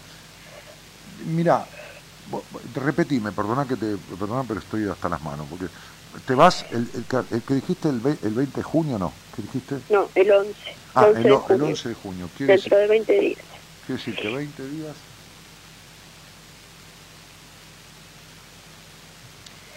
Eh, eh, allá, ¿vos dónde vas a vivir? En la casa de mi hijo, Muy bien. ¿Con quién vive tu hijo? con la esposa, Bueno, a- a- ellos dos solos. ellos dos solos. Pero Muy bien. tengo una habitación Muy para bien. mí, Tenés una habitación. ¿Vas a tener una computadora? una tablet. Muy bien. En la tablet vos podés leer. sí, puede con una computadora En la también. tablet vos podés leer un mail y podés Sí. Me- si yo te mando a ver una, una película o largometraje, podés verla y podés responderme. Sí. Sí, Bueno. Em, no, lo que pasa que lo que yo quiero ver es si... A ver, si vos estuvieras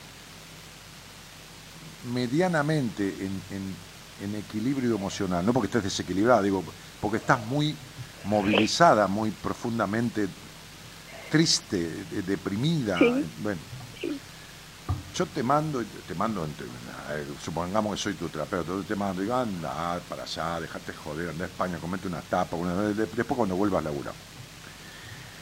Ahora, eh,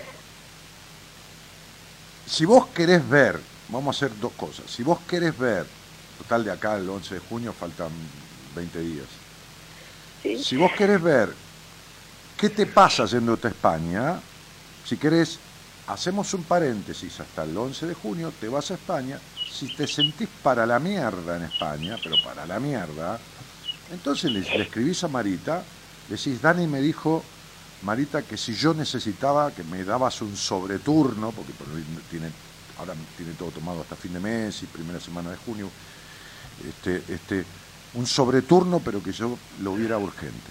Yo estuve en el pa, él salía al aire. Si querés, probamos eso. Si te sentís para la mierda, hacemos una entrevista de primera vez, vamos a hablar cosas que nunca hablaste en terapia, te voy a explicar cosas que nunca te explicaron, y se acabó el problema, y empezamos ahí, ya desde España. Si vos creés que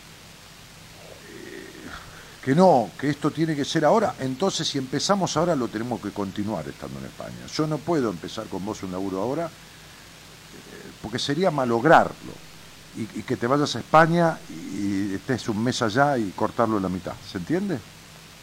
sí, sí, Porque no es que me perjudica a mí, a mí no me perjudica, no te sirve a vos.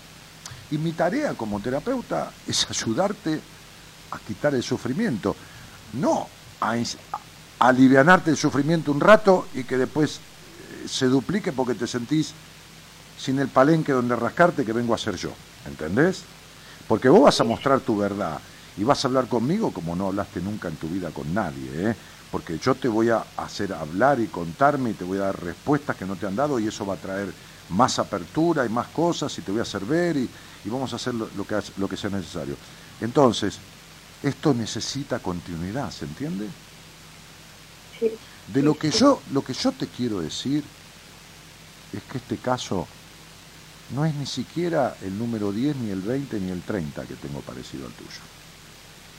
Son mucho más. Y de esto se sale divinamente. Divinamente, es decir, con una parte divina de la mente que genera otro tipo de recursos que no se han sido utilizados y pensamientos y que yo no tengo ningún problema en acompañarte en la salida de esto, porque la, que vas a salir sos vos. Yo te voy a ir guiando y acompañando el camino de salida. Este, yo te elegí para un ejercicio, te agradezco que, que vos hayas compartido conmigo ese trabajo, y vos sabés que yo señalo a alguien y se- seña- señalé a una chica hablando del imen complaciente y había tenido un hijo y no se le rompió el imen, ¿no? Es decir, y entre 130 personas la señalé a ella y me dijo, ay, yo tuve un hijo y la, la- la ginecóloga me dijo que el imen nu- nunca se rompió. Fue el caso más grande de imen complaciente que vi en mi vida, ¿entendés? Porque que el imen entre una penetración peniana y se dilate y vuelva al lugar, está bien, pero que salga un chico y se dilate y vuelva a cerrarse, va a cerrarse, a estrecharse, Buah, eso ya. Y la señalé así cuando hablaba del tema y ella saltó diciendo eso. Entonces, digo, yo te digo que de esto se sale, vos salís divinamente, pero que también este año de inicio tiene que marcar el inicio del camino de salida de eso. ¿Entendés? Y que no vamos a necesitar 15 años. Ni en pedo te tengo 15 años. Ni siquiera el 10%, que es un año y medio. No sé si llegamos a la mitad, que son 6 o 7 meses. ¿Está claro esto? U 8. ¿Se entiende, no? Sí, sí, Entonces, digo, sabiendo que esto se arregla, pero se arregla que se revierte, que se da vuelta como un par de medias, entonces deberías estar tranquila y deberías decir, bueno, siempre y cuando no hace falta que me contestes, ¿eh? guardate la respuesta, siempre y cuando sientas plena, plena confianza en mí. Porque yo, que te estoy viendo, con este papelito con todo tu número, ya sé que podés salir de esto y tengo plena confianza en la capacidad de salir de esto. Es más, tengo plena confianza en lo bruja que sos. ¿Entendés? Bruja. Sí, sí, lo bruja, perceptiva, intuitiva, perceptiva, pero violentamente, o sea, violentamente en el buen sentido, o sea, no bruja de conjuro, bruja de... de- de- y esta, esta capacidad de percepción, esta capacidad de sanar, porque vos podrías dedicarte a la docencia, a- a- al histrionismo, a lo actoral, al- a, algo médico, a, a- a- a- a lo que fuera, que fuera sanador del alma o del cuerpo, lo tenés obstruido por el resentimiento que tenés. ¿Se entiende? Sí, O sea, el diamante es un carbón procesado. El diamante al principio es carbón. ¿Se entiende? La, la- la perla es una herida en la ostra. La herida que produce un grano de arena que se filtra en la ostra empieza a hacer que la ostra, que es un animal, este, este, este, cubra ese grano de arena con un líquido que segrega, que se va solidificando para, para, para, para cubrirse de la herida que le produce ese grano de arena y ahí se forma una perla. O sea que del accidente y del dolor, la ostra termina formando una perla. De esto que ha sucedido en tu vida, podemos hacer una joya, ¿entendés?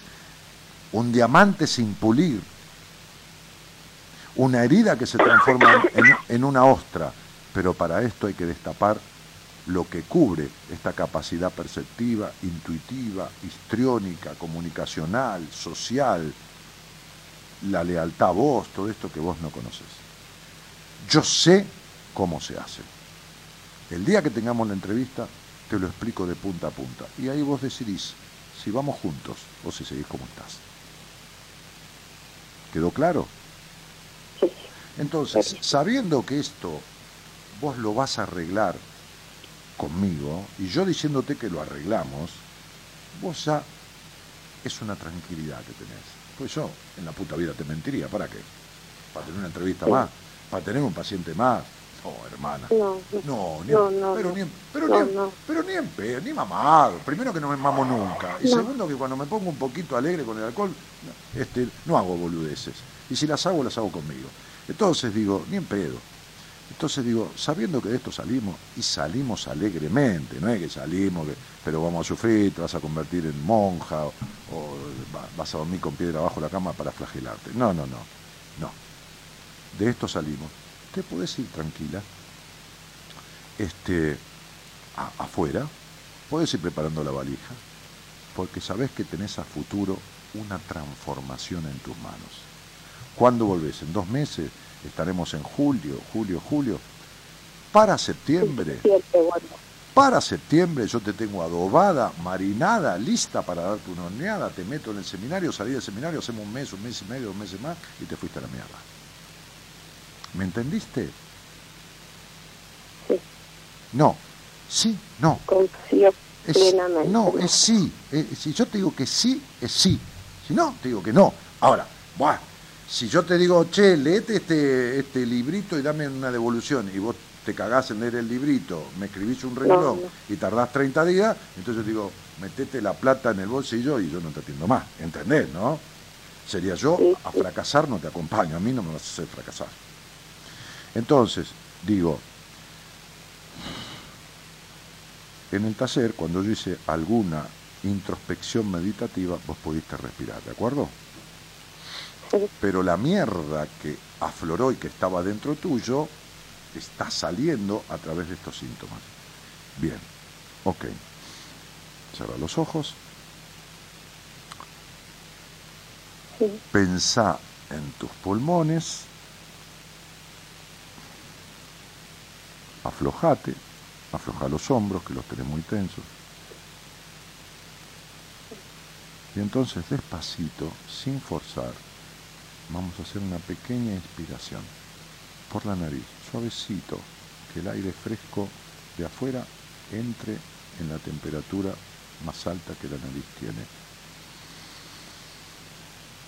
Yo respiro con vos, sin hablar, exhalas tranquila. Vamos una más, un poquito más profunda, sin forzar mucho. Eso es, ahí vamos, yo te cuido. Y vamos la última. Un poco más profunda, dale. Eso es, yo te cuido. Y exhalamos.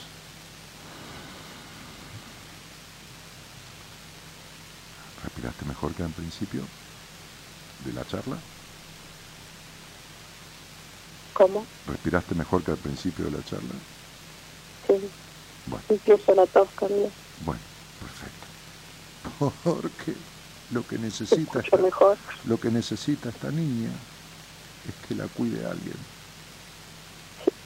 Cuando la nena llora y tose y la madre la agarra o el padre la abraza y le dice, ya está, quédate en paz, bebita. Le viene paz. ¿Está bien? Eso, ya sé mi vida, ya sé. Sí, cielito, sí, ya lo sé. Te lo juro por Dios que ya lo sé. Ya lo sé. Entonces como ya lo sé, y ya sé lo que te pasa, y ya sé por dónde se sale, entonces vamos a salir. Mañana va a estar mejor tu pecho. Está. Mañana, ahora tomate un tecito caliente, si tenés menta, menta, si no cualquier té que tengas, para abrir un poquitito los bronquios, no hirviendo, caliente, no hirviendo. Tranquila, te acostás porque esto está en mis manos y yo de esto sé un paquete, hermana. Y vos te estuviste sentado y me viste laburar con 120 personas, ¿no? Bien, entonces no hace falta que te muestre nada. ¿Está claro? Te mando un cariño. Clarísimo. Gracias por tu confianza. Beso. Gracias, Dani. Chao, querido. Que Dios te bendiga. Igualmente. Mamita querida, Dios santo.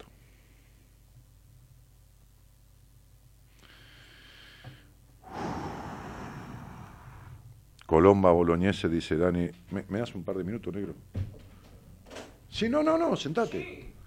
Eh, Colomba Boloñese dice, Dani, yo estuve en el taller en Rosario y recuerdo el caso de Zulema, soy terapeuta y me gustaría ayudarla, terapeuta floral, y me gustaría ayudarla para que se vaya más tranquila de viaje. No sé si podrías contactarme con ella por mensaje privado, obviamente va a tener que hacer terapia con vos, pero las esencias florales serían como un bálsamo para ella y poder viajar más tranquila. Gracias, beso grande, Colomba. Mirá, Colo, yo te agradezco todo esto. Eh, no sé qué flores usás, si australianas o de Bach, este, pero a ver, yo no puedo hacerme responsable de combinar a una mujer con alguien que yo no conozco. Vos me lo vas a entender, ¿no es así? Vos me conoces a mí, yo no te conozco. Yo no digo que vos seas una estafadora, yo no digo nada. Pero además, si ella no está a mi cuidado y las flores le potencian determinada cuestión, ¿entendés? Yo prefiero darle a través del doctor Rosales una medicación que conozca, aunque no le sane nada, pero que sea para parar el síntoma por ahora, y no darle una flor que como la homeopatía o como cualquier cosa pueden despertar en ella un desencadenamiento que por ahí la tranquilizan, pero por ahí la sumergen, o por ahí la tranquilizan por un momento y le desencadenan una reacción entendeme esto, yo no digo que no sepas vos, yo no digo que no te conozco y que no la tengo a ella en terapia. Entonces yo no quiero eh, hacerme responsable de darle algo que no sé, que no conozco a quien se lo da, que podés tener la mejor de las intenciones, pero para mí un paciente es una responsabilidad total. Que podamos trabajar juntos, que yo hable con vos, que te conozca, que vea qué haces, cómo lo haces, dónde aprendiste, de dónde venís, encantado de la vida, flaca. En algún momento, si quieres salimos al aire, charlas o, o, hablamos en privado. Pero así como así no, es muy grande la responsabilidad mía sobre una persona que está en ese estado.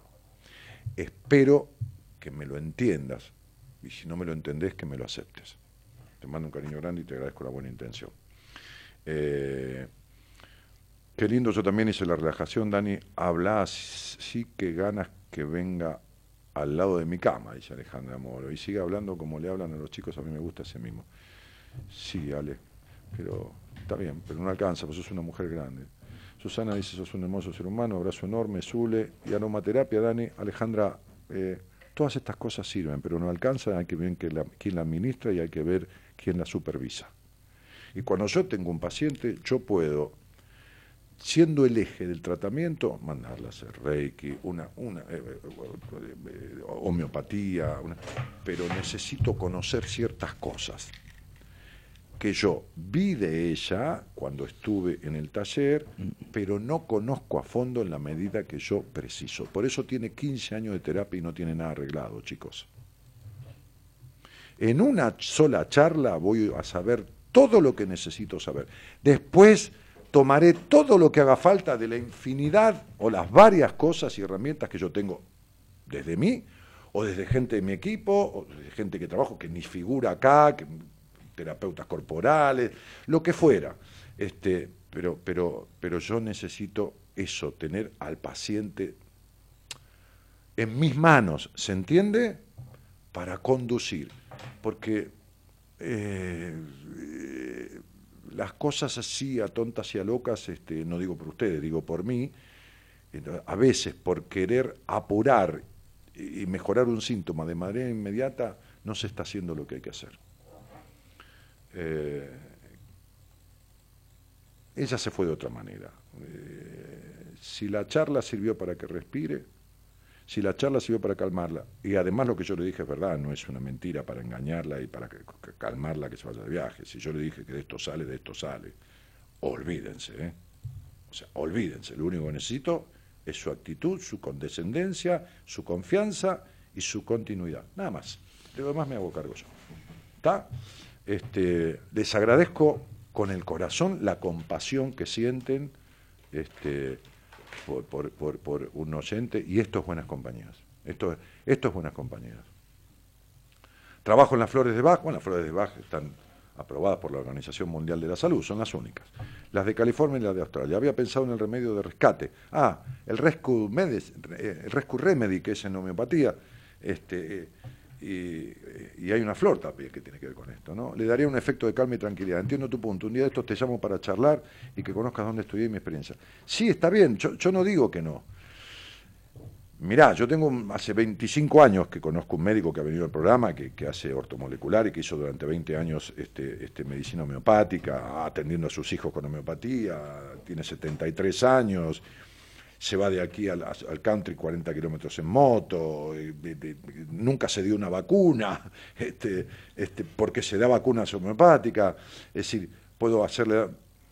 Yo prefiero que su lema en el caso de una emergencia, de un estado de crisis, me llame, yo sé que le hablo y se va a tranquilizar, y, y si hace falta alguna medicación alopática o homeopática, quédense tranquila, o de flores, que vamos a recurrir a eso.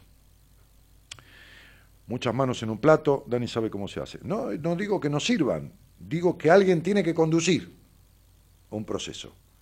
Alguien tiene que conducir un proceso, pero conducirlo abiertamente. Y los demás son necesarísimos como satélites de esa cuestión. ¿eh? Este, igual o más importantes en un momento que el terapeuta, pero el terapeuta tiene que arrancar e ir hasta el final. Puede venir un psiquiatra, puede haber una constelación, puede haber una lectura de registro, puede haber un seminario, puede haber lo que se, puede haber flores, puede haber homeopatía, puede haber este, este, una terapeuta corporal para dar eh, lo que se llama estimulación temprana que la madre no dio, puede, puede haber lo que quieras, pero alguien tiene que conducir todo eso. Siempre dije lo mismo, yo he jodido mucho con mi vida, pero nunca jodí con la vida de nadie. Y, en este caso, en ningún en el caso como terapeuta, menos aún. ¿Cómo le va? ¿Qué dice Martínez? Bien, usted sabe que, que, este, ¿qué, qué le iba a decir? Ah, este, estuve viendo, ¿Qué vio? ¿Vio una película? eh, estuve viendo el problema del oráculo, Ah, es terrible el problema del oráculo. Hay gente, hay mucha gente que anda mal del oráculo. porque a Edipo le cagó la vida el oráculo. No me diga. Sí, ¿Sí? qué, mire qué casualidad. Lo cagó el oráculo. No me, mire, mire lo que es la vida, ¿no? la- la- Cómo la- todo re- termina en el mismo lugar. Claro, Claro.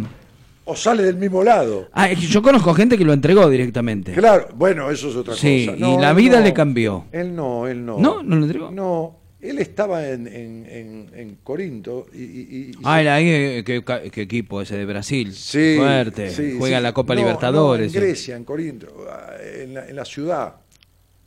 ¿Pero qué fue? El, Co- el Corinthians fue a jugar la Copa Y de... terminó en Tebas. Se ve que alguien le dijo... te- Tebas de acá. Lo echaron, lo echaron, lo echaron de Grecia. Lo echaron de Grecia al tipo. No, no, no, no le pasó lo que a Chichita del que haga la cocinera. ¿Qué le pasó a Chichita? Y Chichita fue a, a- a- a Austria Sí. eh, a dar unas clases de cocina. Ah, sí. Y no sí. la dejaron, no la dejaron. Bueno, fue la capital de Austria, Viena. A Viena, claro. Sí, no la dejaban, no la dejaban, no la dejaban y se volvió. Este, este, este, y bueno, el, el caso se llamó Sal Chichita de Viena. Exactamente, le dijeron así. Sí, sí, Sal sí, qué feo. Chichita de Viena. No, terrible, terrible. Se sintió. Después lo fue a ver a usted, se atendió con usted, ¿no? Es de cuarta el chiste. ¿Eh? De- después se atendió con Sí, usted. se atendió conmigo por Sí, el sí. complejo, agarró por el chi- Sí. chichita, así que no Una podía mujer que rompía muy seguido los huevos. Sí, sí, sí, no podía cocinar más. Eh, se quedó conflictuada. Bueno, entonces digo, este, le dijeron, ¿qué pasó? El oráculo. el ¿Qué pasó oráculo con el oráculo? Le dijo a los padres Sí. de, de, de, de, Edipo, le dijo este, este, eh, que, que- que este hijo que habían engendrado, cuando Sí. tenía tres años, Sí. iba a matar al padre, Eh. iba a tener hijos con la madre. No me di. Esa es la historia de Edipo. No. Eh, puede ser que. Que la eh, escribió Sófocles. Pocho la pantera le. Sófocles se ve que estaba como sofocado. Sí, sí, sí, teníamos calor Tenía un siempre. sofoco, un sí, calor de sí. cagarse y empezó a Vivía escribir. andropáusico, Claro, vivía. sí, sí. empezó a escribir. Vea que el calor a uno lo hace Sí, sí, un poco, sí, ¿no? sí. El calor. ¿Puede ser que Pocho la Pantera le escribió un tema a ese muchacho? ¿A Edipo? Edipo de Cuca, ¿no decía? no, Era, eh, Edipo de Cuca, no, ese es el hijo de, Pu- de Cuca. de- Ah, no, no. Pensé que Qué era buena- el tema de, la, de, de No. Pocho la Pantera. Entonces, este, se oh, la- qué lindo esto, ¿eh? Sí, sí, sí, Dios sí. me libre y me guarde. puta que qué Bueno, lindo. Entonces se ve cada cosa por Y en televisión. un mismo lodo todos manoseados, decía don Enrique Santos, ¿no? Sí, sí, Sí. sí, sin duda. Bueno, entonces, este, eh, ah, le dice esto, ¿y qué hace la madre? ¿Qué hace la madre? Se, se puso un diu. No, la madre se lo da a un sirviente que había sido muy, muy fiel, Sí. que lo ate de los pies para que el chico no se pueda mover, No. y no que lo mate, pero que se vaya lejos y que lo tire en un, en, No. en un monte, en una selva, que Terrible. es de carajo. ¿Me entiende? Terrible. No, y que lo mate. Que lo mate, pero... Sí. Pero el tipo se conmueve por el niño, Claro. ahí en los ¿Cómo- campos. cómo lo voy se a va matar? lejos de Corinto, se va a Tebas, este, y, y entonces este, este, lo- lo- lo- se lo da a un pastor. No. A Jiménez, se lo dio a Jiménez. No, a- no, al pastor Jiménez, no, no, al, no, al, past- al, al- al, varón de Dios, se lo dio, al de Córdoba. Al que estaba en Crónica, el varón de Dios. Crónica, sí, pero esto fue Este hace otro pastor fue. 2400. ¿Qué dijo el pastor? ¡Aleluya! No, no, ¡Aquí no. está el niño! ¡Salvemos eh, al niño! Era un pastor de ovejas. Era un pastor de ganado eh, bovino. Ah, con razón. No, pastor. No, no, bobo no, bovino, Ah, bovino. O el ganado lanar. Ah, ah. Sí. Lanar y Sota. eh, los dos La estaban. narizota no, no, tampoco la anarquía. Tampoco. No, lanar, lanar, Lanar. de lana. Sí, Lana. ajá, Lana Montalbán, claro. sí. Lana- no, esa es Lara. Ah, Qué hijo de puta que quilombo. Bueno, Bueno, ¿y qué pasó con el pendejo? No, entonces este, este, el pastor lo agarra y lo empieza a criar, lo tiene. Y lo que lo hizo monaguillo del, del templo No, ahí. no, no. Pasaba, no, cobraba el diezmo. eh, lo crió con las ovejas. A lo mejor en algún momento. Eh, lo que no puedo con mi vieja, me disquito con la oveja, no, dijeron, no, claro. no, no. Entonces se hace bravo porque era un tipo abandonado y, y los Claro. enojo porque ¿dónde está mi madre? Era Mi mal madre- arreado. Sí, él no sabía ni Sí, que era hijo sí, de los, sí. porque era hijo de los reyes de Corinto. Claro, claro. De los reyes de Corinto. Claro. ¿entiendes? Qué buen grupo ese, ¿eh? Sí. Hacían cumbia santafesina. Entonces, este, arranca un día, no sé para dónde, Sí. y en un cruce de caminos se cruza con un señor que parecía un noble Sí. y dos, dos, dos, dos como dos este, lacayos que lo custodiaban, y el tipo era fuerte, se había hecho Sí, en el campo, en la selva, qué sé yo, Era como. y pelea, que y los mata, los hace mierda. Los A tres. todo. A los que lo cuidaban, al Sí. noble, a la reputa madre. A todo. Entonces, este, en Tebas conoce una mujer. Ah. ¿Me comprende? Sí. En un boliche ahí, en, Que nunca se imaginó que era la madre. en Tebas bailable. Se enamora, lo había tenido muy de joven la madre, y termina teniendo Uh. cuatro hijos con la madre. Y uno de los tres puntos que mató era el Drepa. Y uno de los tres que había matado era el padre, Mamá. que se descubre después cuando mueren los reyes de Corinto y se entera de que esto, de que lo El otro era- Bueno, todo un quilombo, porque también... ¿Y el otro cómo supo que iba? ¿Por qué le tiró la numerología como usted? ¿Le, le leyó la fecha de nacimiento y, no sé, la un hora? oráculo, vio antes los oráculos, qué sé yo, la- el poder de adivinación, porque vio, no había tanta serie de Netflix. No, no, no, eh, tenía menos canales Netflix por esa Usted- usted época, fíjese, sí. cuando no, no había Netflix, Sí. todos esperábamos el jueves la serie de Maxwell Smart, el agente 86. Sí, señor, sí, que empezaba señor. y terminaba y el otro día lo comentábamos. Ahora uno se sienta a la mesa y dice, no, estoy viendo una serie de Netflix que es así, Sí. y le dice cómo termina. No, terrible, Sí. Y, y- y además todo esto encierra, porque todo el mundo vive con la serie, Claro. 14 capítulos, se mira No, 18 no, un capítulos. espanto. Sí, claro, no hay tiempo para otro. Con las calles de San Francisco eso no pasaba. No, Con no. Koyak tampoco. Tampoco. No. Buah, entonces, este, claro, cuando se entera de que había matado al padre y se había. Se estaba fijando la drema, sí. La madre lo quiere parar porque el tipo no era culpable, es decir, no, no lo sabía cuando Claro. hacía lo que hacía. Pero el tipo, la, la madre que él no para en todo esto y dice que se va a matar, que esto y que el otro, porque cae en desgracia sobre el pueblo de Tebas. Y otro oráculo le dice al cuñado de él que hay que matar a, a- a- al- a la persona que de la población haya matado a su padre. Y él sale y dice, hay que arrancarle los ojos. a que y era él, era él. Buah, Cuando todo esto sale a la luz, la mujer de él se cuelga, se, se- se ahorca. No me diga. Y con los mismos broches que tenía en el pelo, este, Edipo se los clava en los ojos. No. Sí, sí, sí. Pero esta familia hacía 15 años que estaba de terapia también. Era una cosa de loco. No le daban la. No, cosa- este, entonces este, se clava en los ojos porque no, no puede ver el mundo, no tiene ni derecho a ver. Y le pide a su cuñado que queda rey, porque se, se murió su esposa y él se quiere eh, condenar al exilio, que, que lo mande a un lugar donde nadie lo vea, él no ve a nadie y todo lo más. Y abraza a las hijas cuando se va y, y todo este quilombo. Este, y ahí termina la historia de Edipo Rey, que No. escribió Sófocles hace 2300 años. Este, increíble la historia. Medio retorcido este Sófocles. no, tenía eh, una, medio retorcido. Estaba medio. Eh, una, una, una, este, ¿cómo es? Una creatividad medio. Dice cosas muy buenas en algún momento la letra, ¿no? Dice, a veces lo que la noche empieza, lo termina la mañana. Ah, y sí, por Sí, lo general. Sí. Este, lo que, lo que lo que se pone en marcha para lograr se logra y lo que no se pierde se lo lleva a la vida, ¿no? Este, hay momentos de frases que son muy buenas. Este, no, el tipo es un inspirado, pero en el medio se le cruzó los cables Sí. y armó un quilombo Una de- historia una terrible. cojindanga que ni le cuento, ¿no? No, Sí. Eso decíamos nosotros cuando salíamos del boliche. A veces este, lo- la madrugada es lo que termina la mañana, ¿no? Y decía, bueno, muchachos, a Lo que dormir. empieza de decía- noche lo termina el día. Claro, y, Eh. el, y el gallego decía, bueno, muchachos, estamos cerrando, vamos a casa. Claro, una cosa así. Pero, pero, este, este, y de ahí que, es que Freud se agarra, se agarra de- de- de- de- de- de- de- del incesto para eh, generar, porque Freud tomó mucho de la mitología y todo esto, ¿no? Este, el, el complejo de Edipo, para explicar lo que era el complejo de Edipo. Que no es tener sexo con la madre. No, no, no, no, quedarse entrampado, Entrampado en, el vínculo sin darse inicial. cuenta. Es eso, ¿no? Entrampado en el vínculo inicial. Sí, en el vínculo inicial entrampado ahí, en esta madre que absorbe, ¿no? En, en- en- la O teta el de la madre, o en sí. el terrible enojo con Sí, la madre, ahí ¿no? está. También, eh, las dos cosas, la profunda admiración y, y- y- y el encierro de la madre o, o- este, o, o- o- o el enojo terrible, ¿no? Claro. Como las mujeres con el complejo de Edipo también, que se llama complejo de Electra. Eso eh, de las mujeres con el padre, ¿no? Complejo de Electra. Claro. Sí, Sí. sí. Yo tengo un complejo, un complejo de Electra. Ajá. Cuando me viene la factura de la luz, que es terrible. Ah, no, pero eso con la electricidad, Terrible. sí. Alejandra Moro dice, por Dios, qué familia heavy, re jodida. Sí. sí, re heavy. Tomaban de la mala. No, terrible, Media había- Marcela Sancinetti dice, tomaban de la No, No, dejate joder, no. oiga, No, no. oiga. Este, me emocioné cuando le dijiste, yo te voy a cuidar. Y me acordé de la frase que dice, sé el adulto que quisiste tener. Yo te cuido, le dijo. Mm. Yo te cuido. Sí, yo te cuido, sí. Mm. Sí, sí, es cierto. necesita cuidado porque fue descuidada toda su vida. Mm. Ah, mira las caras que ponen por lo que yo estoy contando, ¿viste? Pero no, se pero- ríen, todo. Eh, ah, vos ponen cara de asombro, de. ¡Oh! El No. oráculo hizo medicina ortomolecular. Sí, No, sí, sí, sí, hacía eso, sí. Es un pedazo de muchacho. Sí.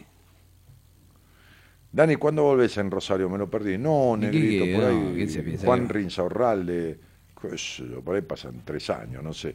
Escuchame, estás en Rosario, en agosto voy a hacer un taller en Buenos Aires. Tres horitas de coche. Venís dos horas y media, agarrate un micro, Sí. venís a Buenos Aires, cuando termina el taller te va de vuelta. Sí. No, qué sé yo, yo tengo que ir antes a Mendoza, a, a La Rioja. No, no, no, no me esperes en Rosario porque no. No me esperes esta noche, decía el tango. Mandale muchos besos a Zulema, dice Alejandra Molina. Este, el Rescue Remedy sí, pero las esencias florales no son homeopatía. No, ya sé que las esencias florales no son homeopatía, Colomba, mi vida.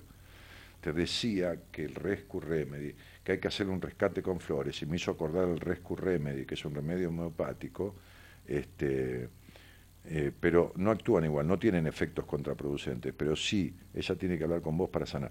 Sí, mi amor, además la homeopatía no tiene efectos contraproducentes.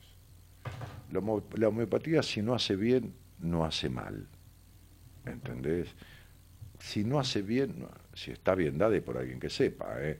porque tampoco te vas a creer que las flores, vos podés desencadenar con flores mal dadas determinadas cuestiones. ¿eh? Yo no te digo que le estropeen el hígado a nadie, no estoy hablando de efectos secundarios en lo físico, pero en lo emocional no te vas a creer que las flores son inocuas, como tampoco es absolutamente inocuo la homeopatía, ¿no? Entonces digo, bien dada, si no hace el efecto deseado no hace mal. Ahora, mal dado cualquier cosa hace mal. O jode, o altera. Bueno, entonces digo, este, al final Edipo, este, Al final Edipo, te- te- un quilombo impresionante tenía. sí, sí, un tremendo quilombo. Terrible, terrible. Sí, sí. Yo estuve sentado en el palco, que no es lo mismo que Malco. No, no, no, no. Estuve, estuve en No. el palco, ahí, ¿no? De frente al escenario, lindo palco. De- en el Cervantes me Justo dijo. en el 7.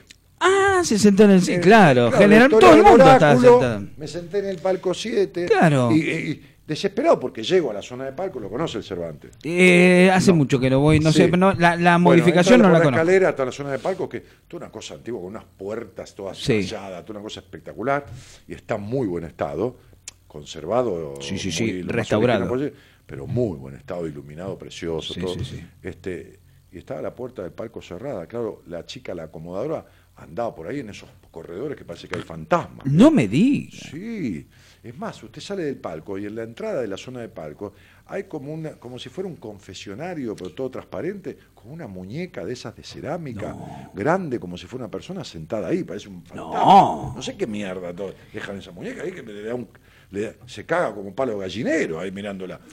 Entonces, este, este, venía la chica, una rubiecita agradable, le digo, ¿me lo abrís? Eh, El 7, ¿me abrís el acá, 7? acá, acá, Sí, sí, sí. acá le dijo, señor, ¿le parece?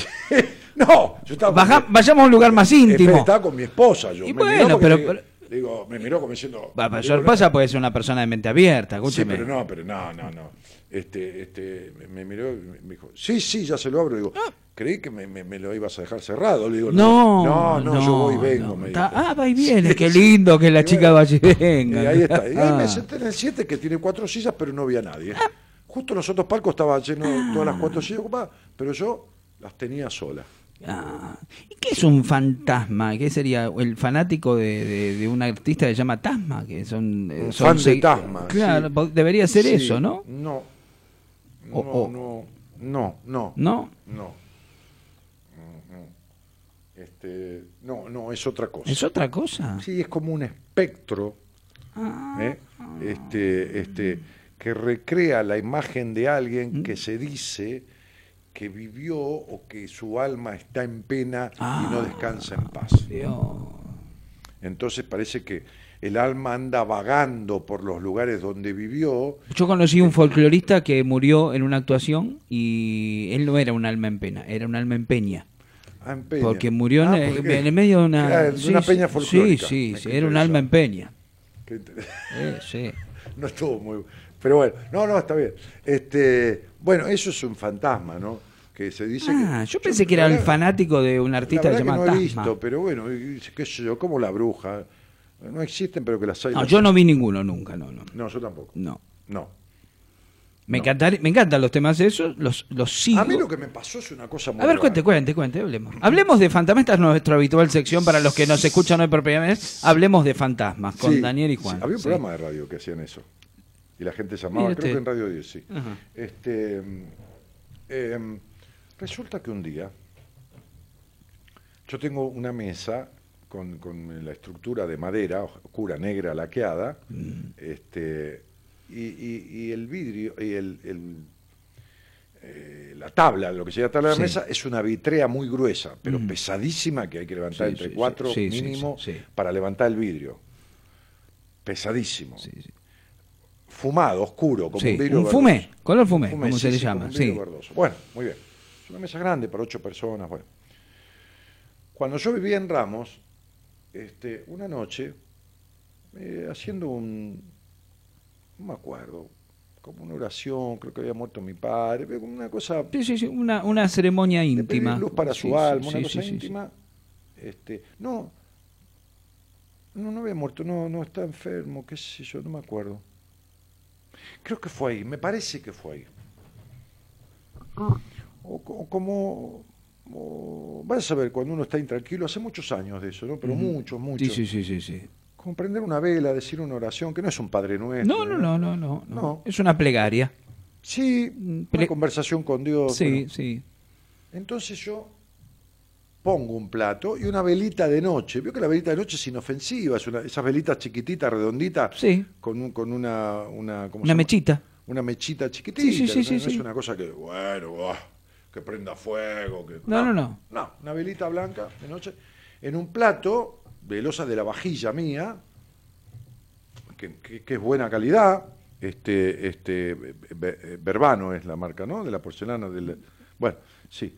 Bueno, no importa. Me agarró ahí. Eh, sí, algo así. Bueno, este, O Murano. no, no, no, no, eso es el cristal de Murano. El cristal de. Murano. Bueno, este, entonces prendo la velita. Bueno, prendo velita, qué sé yo, no sé, me fui a dormir.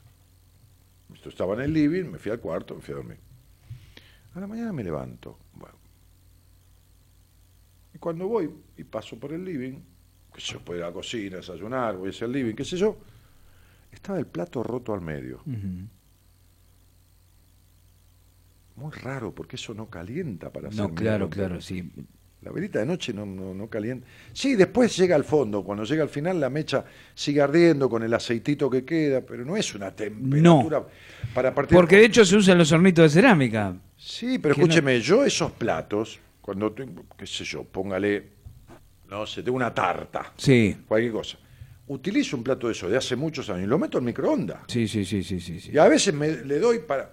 El microondas está cargado con 7, 8 minutos porque quedó cargado y le aprieto y me voy creyendo que va a parar solo porque le di 30 segundos. sigue de largo. Y sigue, no se parte. Sí. Se partió el plato. Y en el vidrio fumado dejó una imagen. ¿Vio los muñequitos esos que usted los recorta eh, con, con papel y eh, do- dobla un papel en 10 partes y recorta uno y hace una tirita Sí, de muñequitos agarrados como de la mano con papel blanco que tienen los dos bracitos y como un vestidito? Totalmente. Eso impregnado y grabado adentro del fumé de la, de la, de la, de la mesa. ¿Y no salió, y no salió más o sí? no, no salió nunca más. Está, está, como- Está todavía así. Como si hubiera venido de fábrica. No, está intacto. Es como la forma de una. ¿Vio como los ángeles que.? Sí, claro. Pero no quiero decir que es un ángel, ya, no, pero para darle la idea del dibujo. Tiene una forma de ángel, Martínez. ve que el ángel tiene como, Sí. como las. Todo blanco y los bracitos. a ver, usted los no quiere- y como si fuera una pollerita. Está bien. Usted no, quiere, usted no quiere decir que, que es un ángel, pero si usted la- si le piden, descríbalo, tiene forma de ángel, dice Sí, usted. sí, Bueno, tiene forma de ángel, pero sin, sin la cabeza, con una cosita Bueno. así, como si fuera un fantasmita chiquitito o un angelito. O un ángel, sí, inconcluso en su se forma. partió el plato y está eso metido adentro del vidrio, o sea, sí. Sí, sí, sí, sí. Se grabó. pero no está tallado. No, se grabó, que es distinto. Sí. Se grabó si- en el vídeo. Como usted se, imprime una impre- re- se imprimió. Sí, como se imprime una remera Sí, claro, estampada, claro. pero Se está estampó. dentro, Sí, sí. No es que usted pase un trapo No, con. no, y lo limpia. No, No, no hay manera. no. Muy loco. No, maravilloso. Pero la única cosa loca. Bueno, usted, eh, usted es un tipo creyente de energías, ¿no? Eso es una brujería. Dice, nah, Ah, qué qué brujería, ni brujería. tres carajos. Este, chau, Elida. Eh, felices los cuatro. El teatro, la chica y Dani con su señora. Ahí está. Sí, mira qué lindo. Mira qué hermoso. Qué lindo todo, ¿eh? Qué linda la gente que piensa así. El que quedó que- anonadado era Meolans. Ah, eso sí, sí, eso también. Se sentó en un charquito. Por Palo eso de quedó. gallinero, dice que. Por eso quedó anonadado. Bueno, en fin. Este, bueno, nada, eso quería contarle. No, usted es un hombre creyente del tema energético. Sí, pero nada que ver. Yo creo Ah, que eso- fue, fue- fue un fenómeno físico de una conjunción extraña del calor en un momento que el plato vaya a saber que estaba débil, se habría a lo mejor golpeado el platito, rajado, qué sé yo, y terminó de hacerle y el calor produjo en el fumé porque el color el, Bueno, pero no descartemos una pero el vidrio el, vidrio color verde oscuro no es natural, está coloreado. Sí. Puede que el calor haya alterado el estado del de la coloración del vidrio. Vamos, vamos a buscar explicación física, química, física y química, la explicación lógica. Pe- Pero no descartemos la- la- lo ilógico.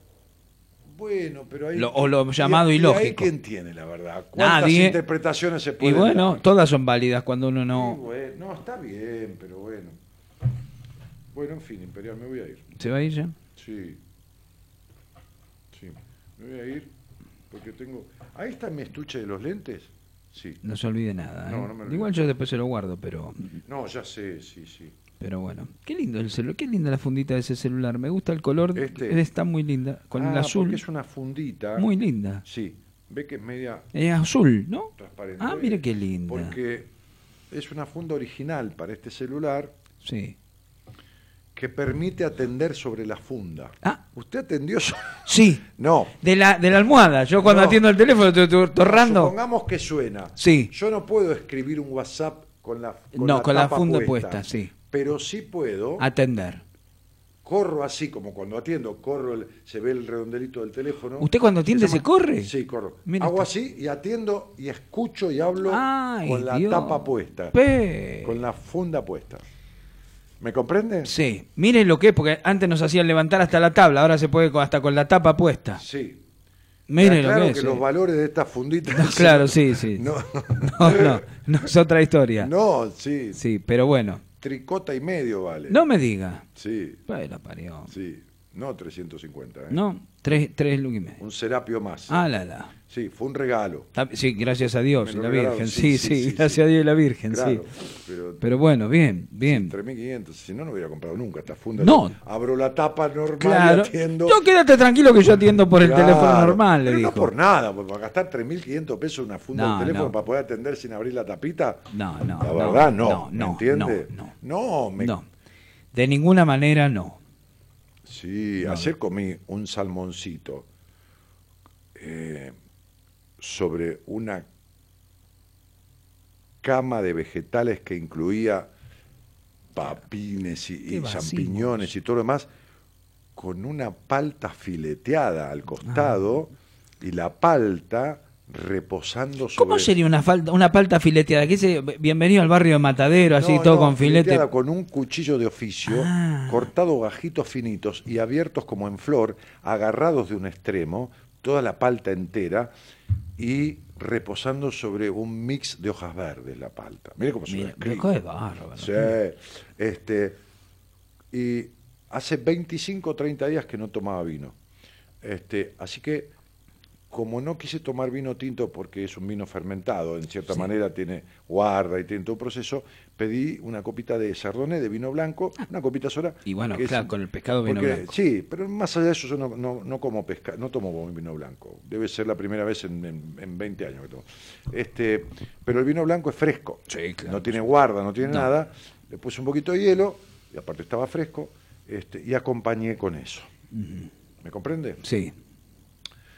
Este, y, y mi señora comió unos un nigiri, este, Mire un- usted. sushi, sushi. Sí. 10 piezas, se comió 10 piezas. Sí, ¿Qué está? ¿En el negocio inmobiliario? No, Ahora ya no, también. ¿Cómo no? no? No, no, no. No, no. ¿Qué le dio? ¿Qué le regaló uno? Yo ¿Cómo es? probé una, ella se comió las otras nueve y le di un pedazo del mío. Eh, y Le sí, di la Martín punta. era ahora. Si no, ¿cómo quiere que dure No, el matrimonio? no, no. Escúcheme. Le di la punta del. Y no, pedele un poco más porque después se les pianta con la- otro. Ella me dio una pieza de las 10 que tenía me- y yo le di la punta ¿Qué del estaban salmón. jugando un rompecabezas Le arriba di de la mesa del cuando salmón comen? con, una, con un gajo de, de- de palta.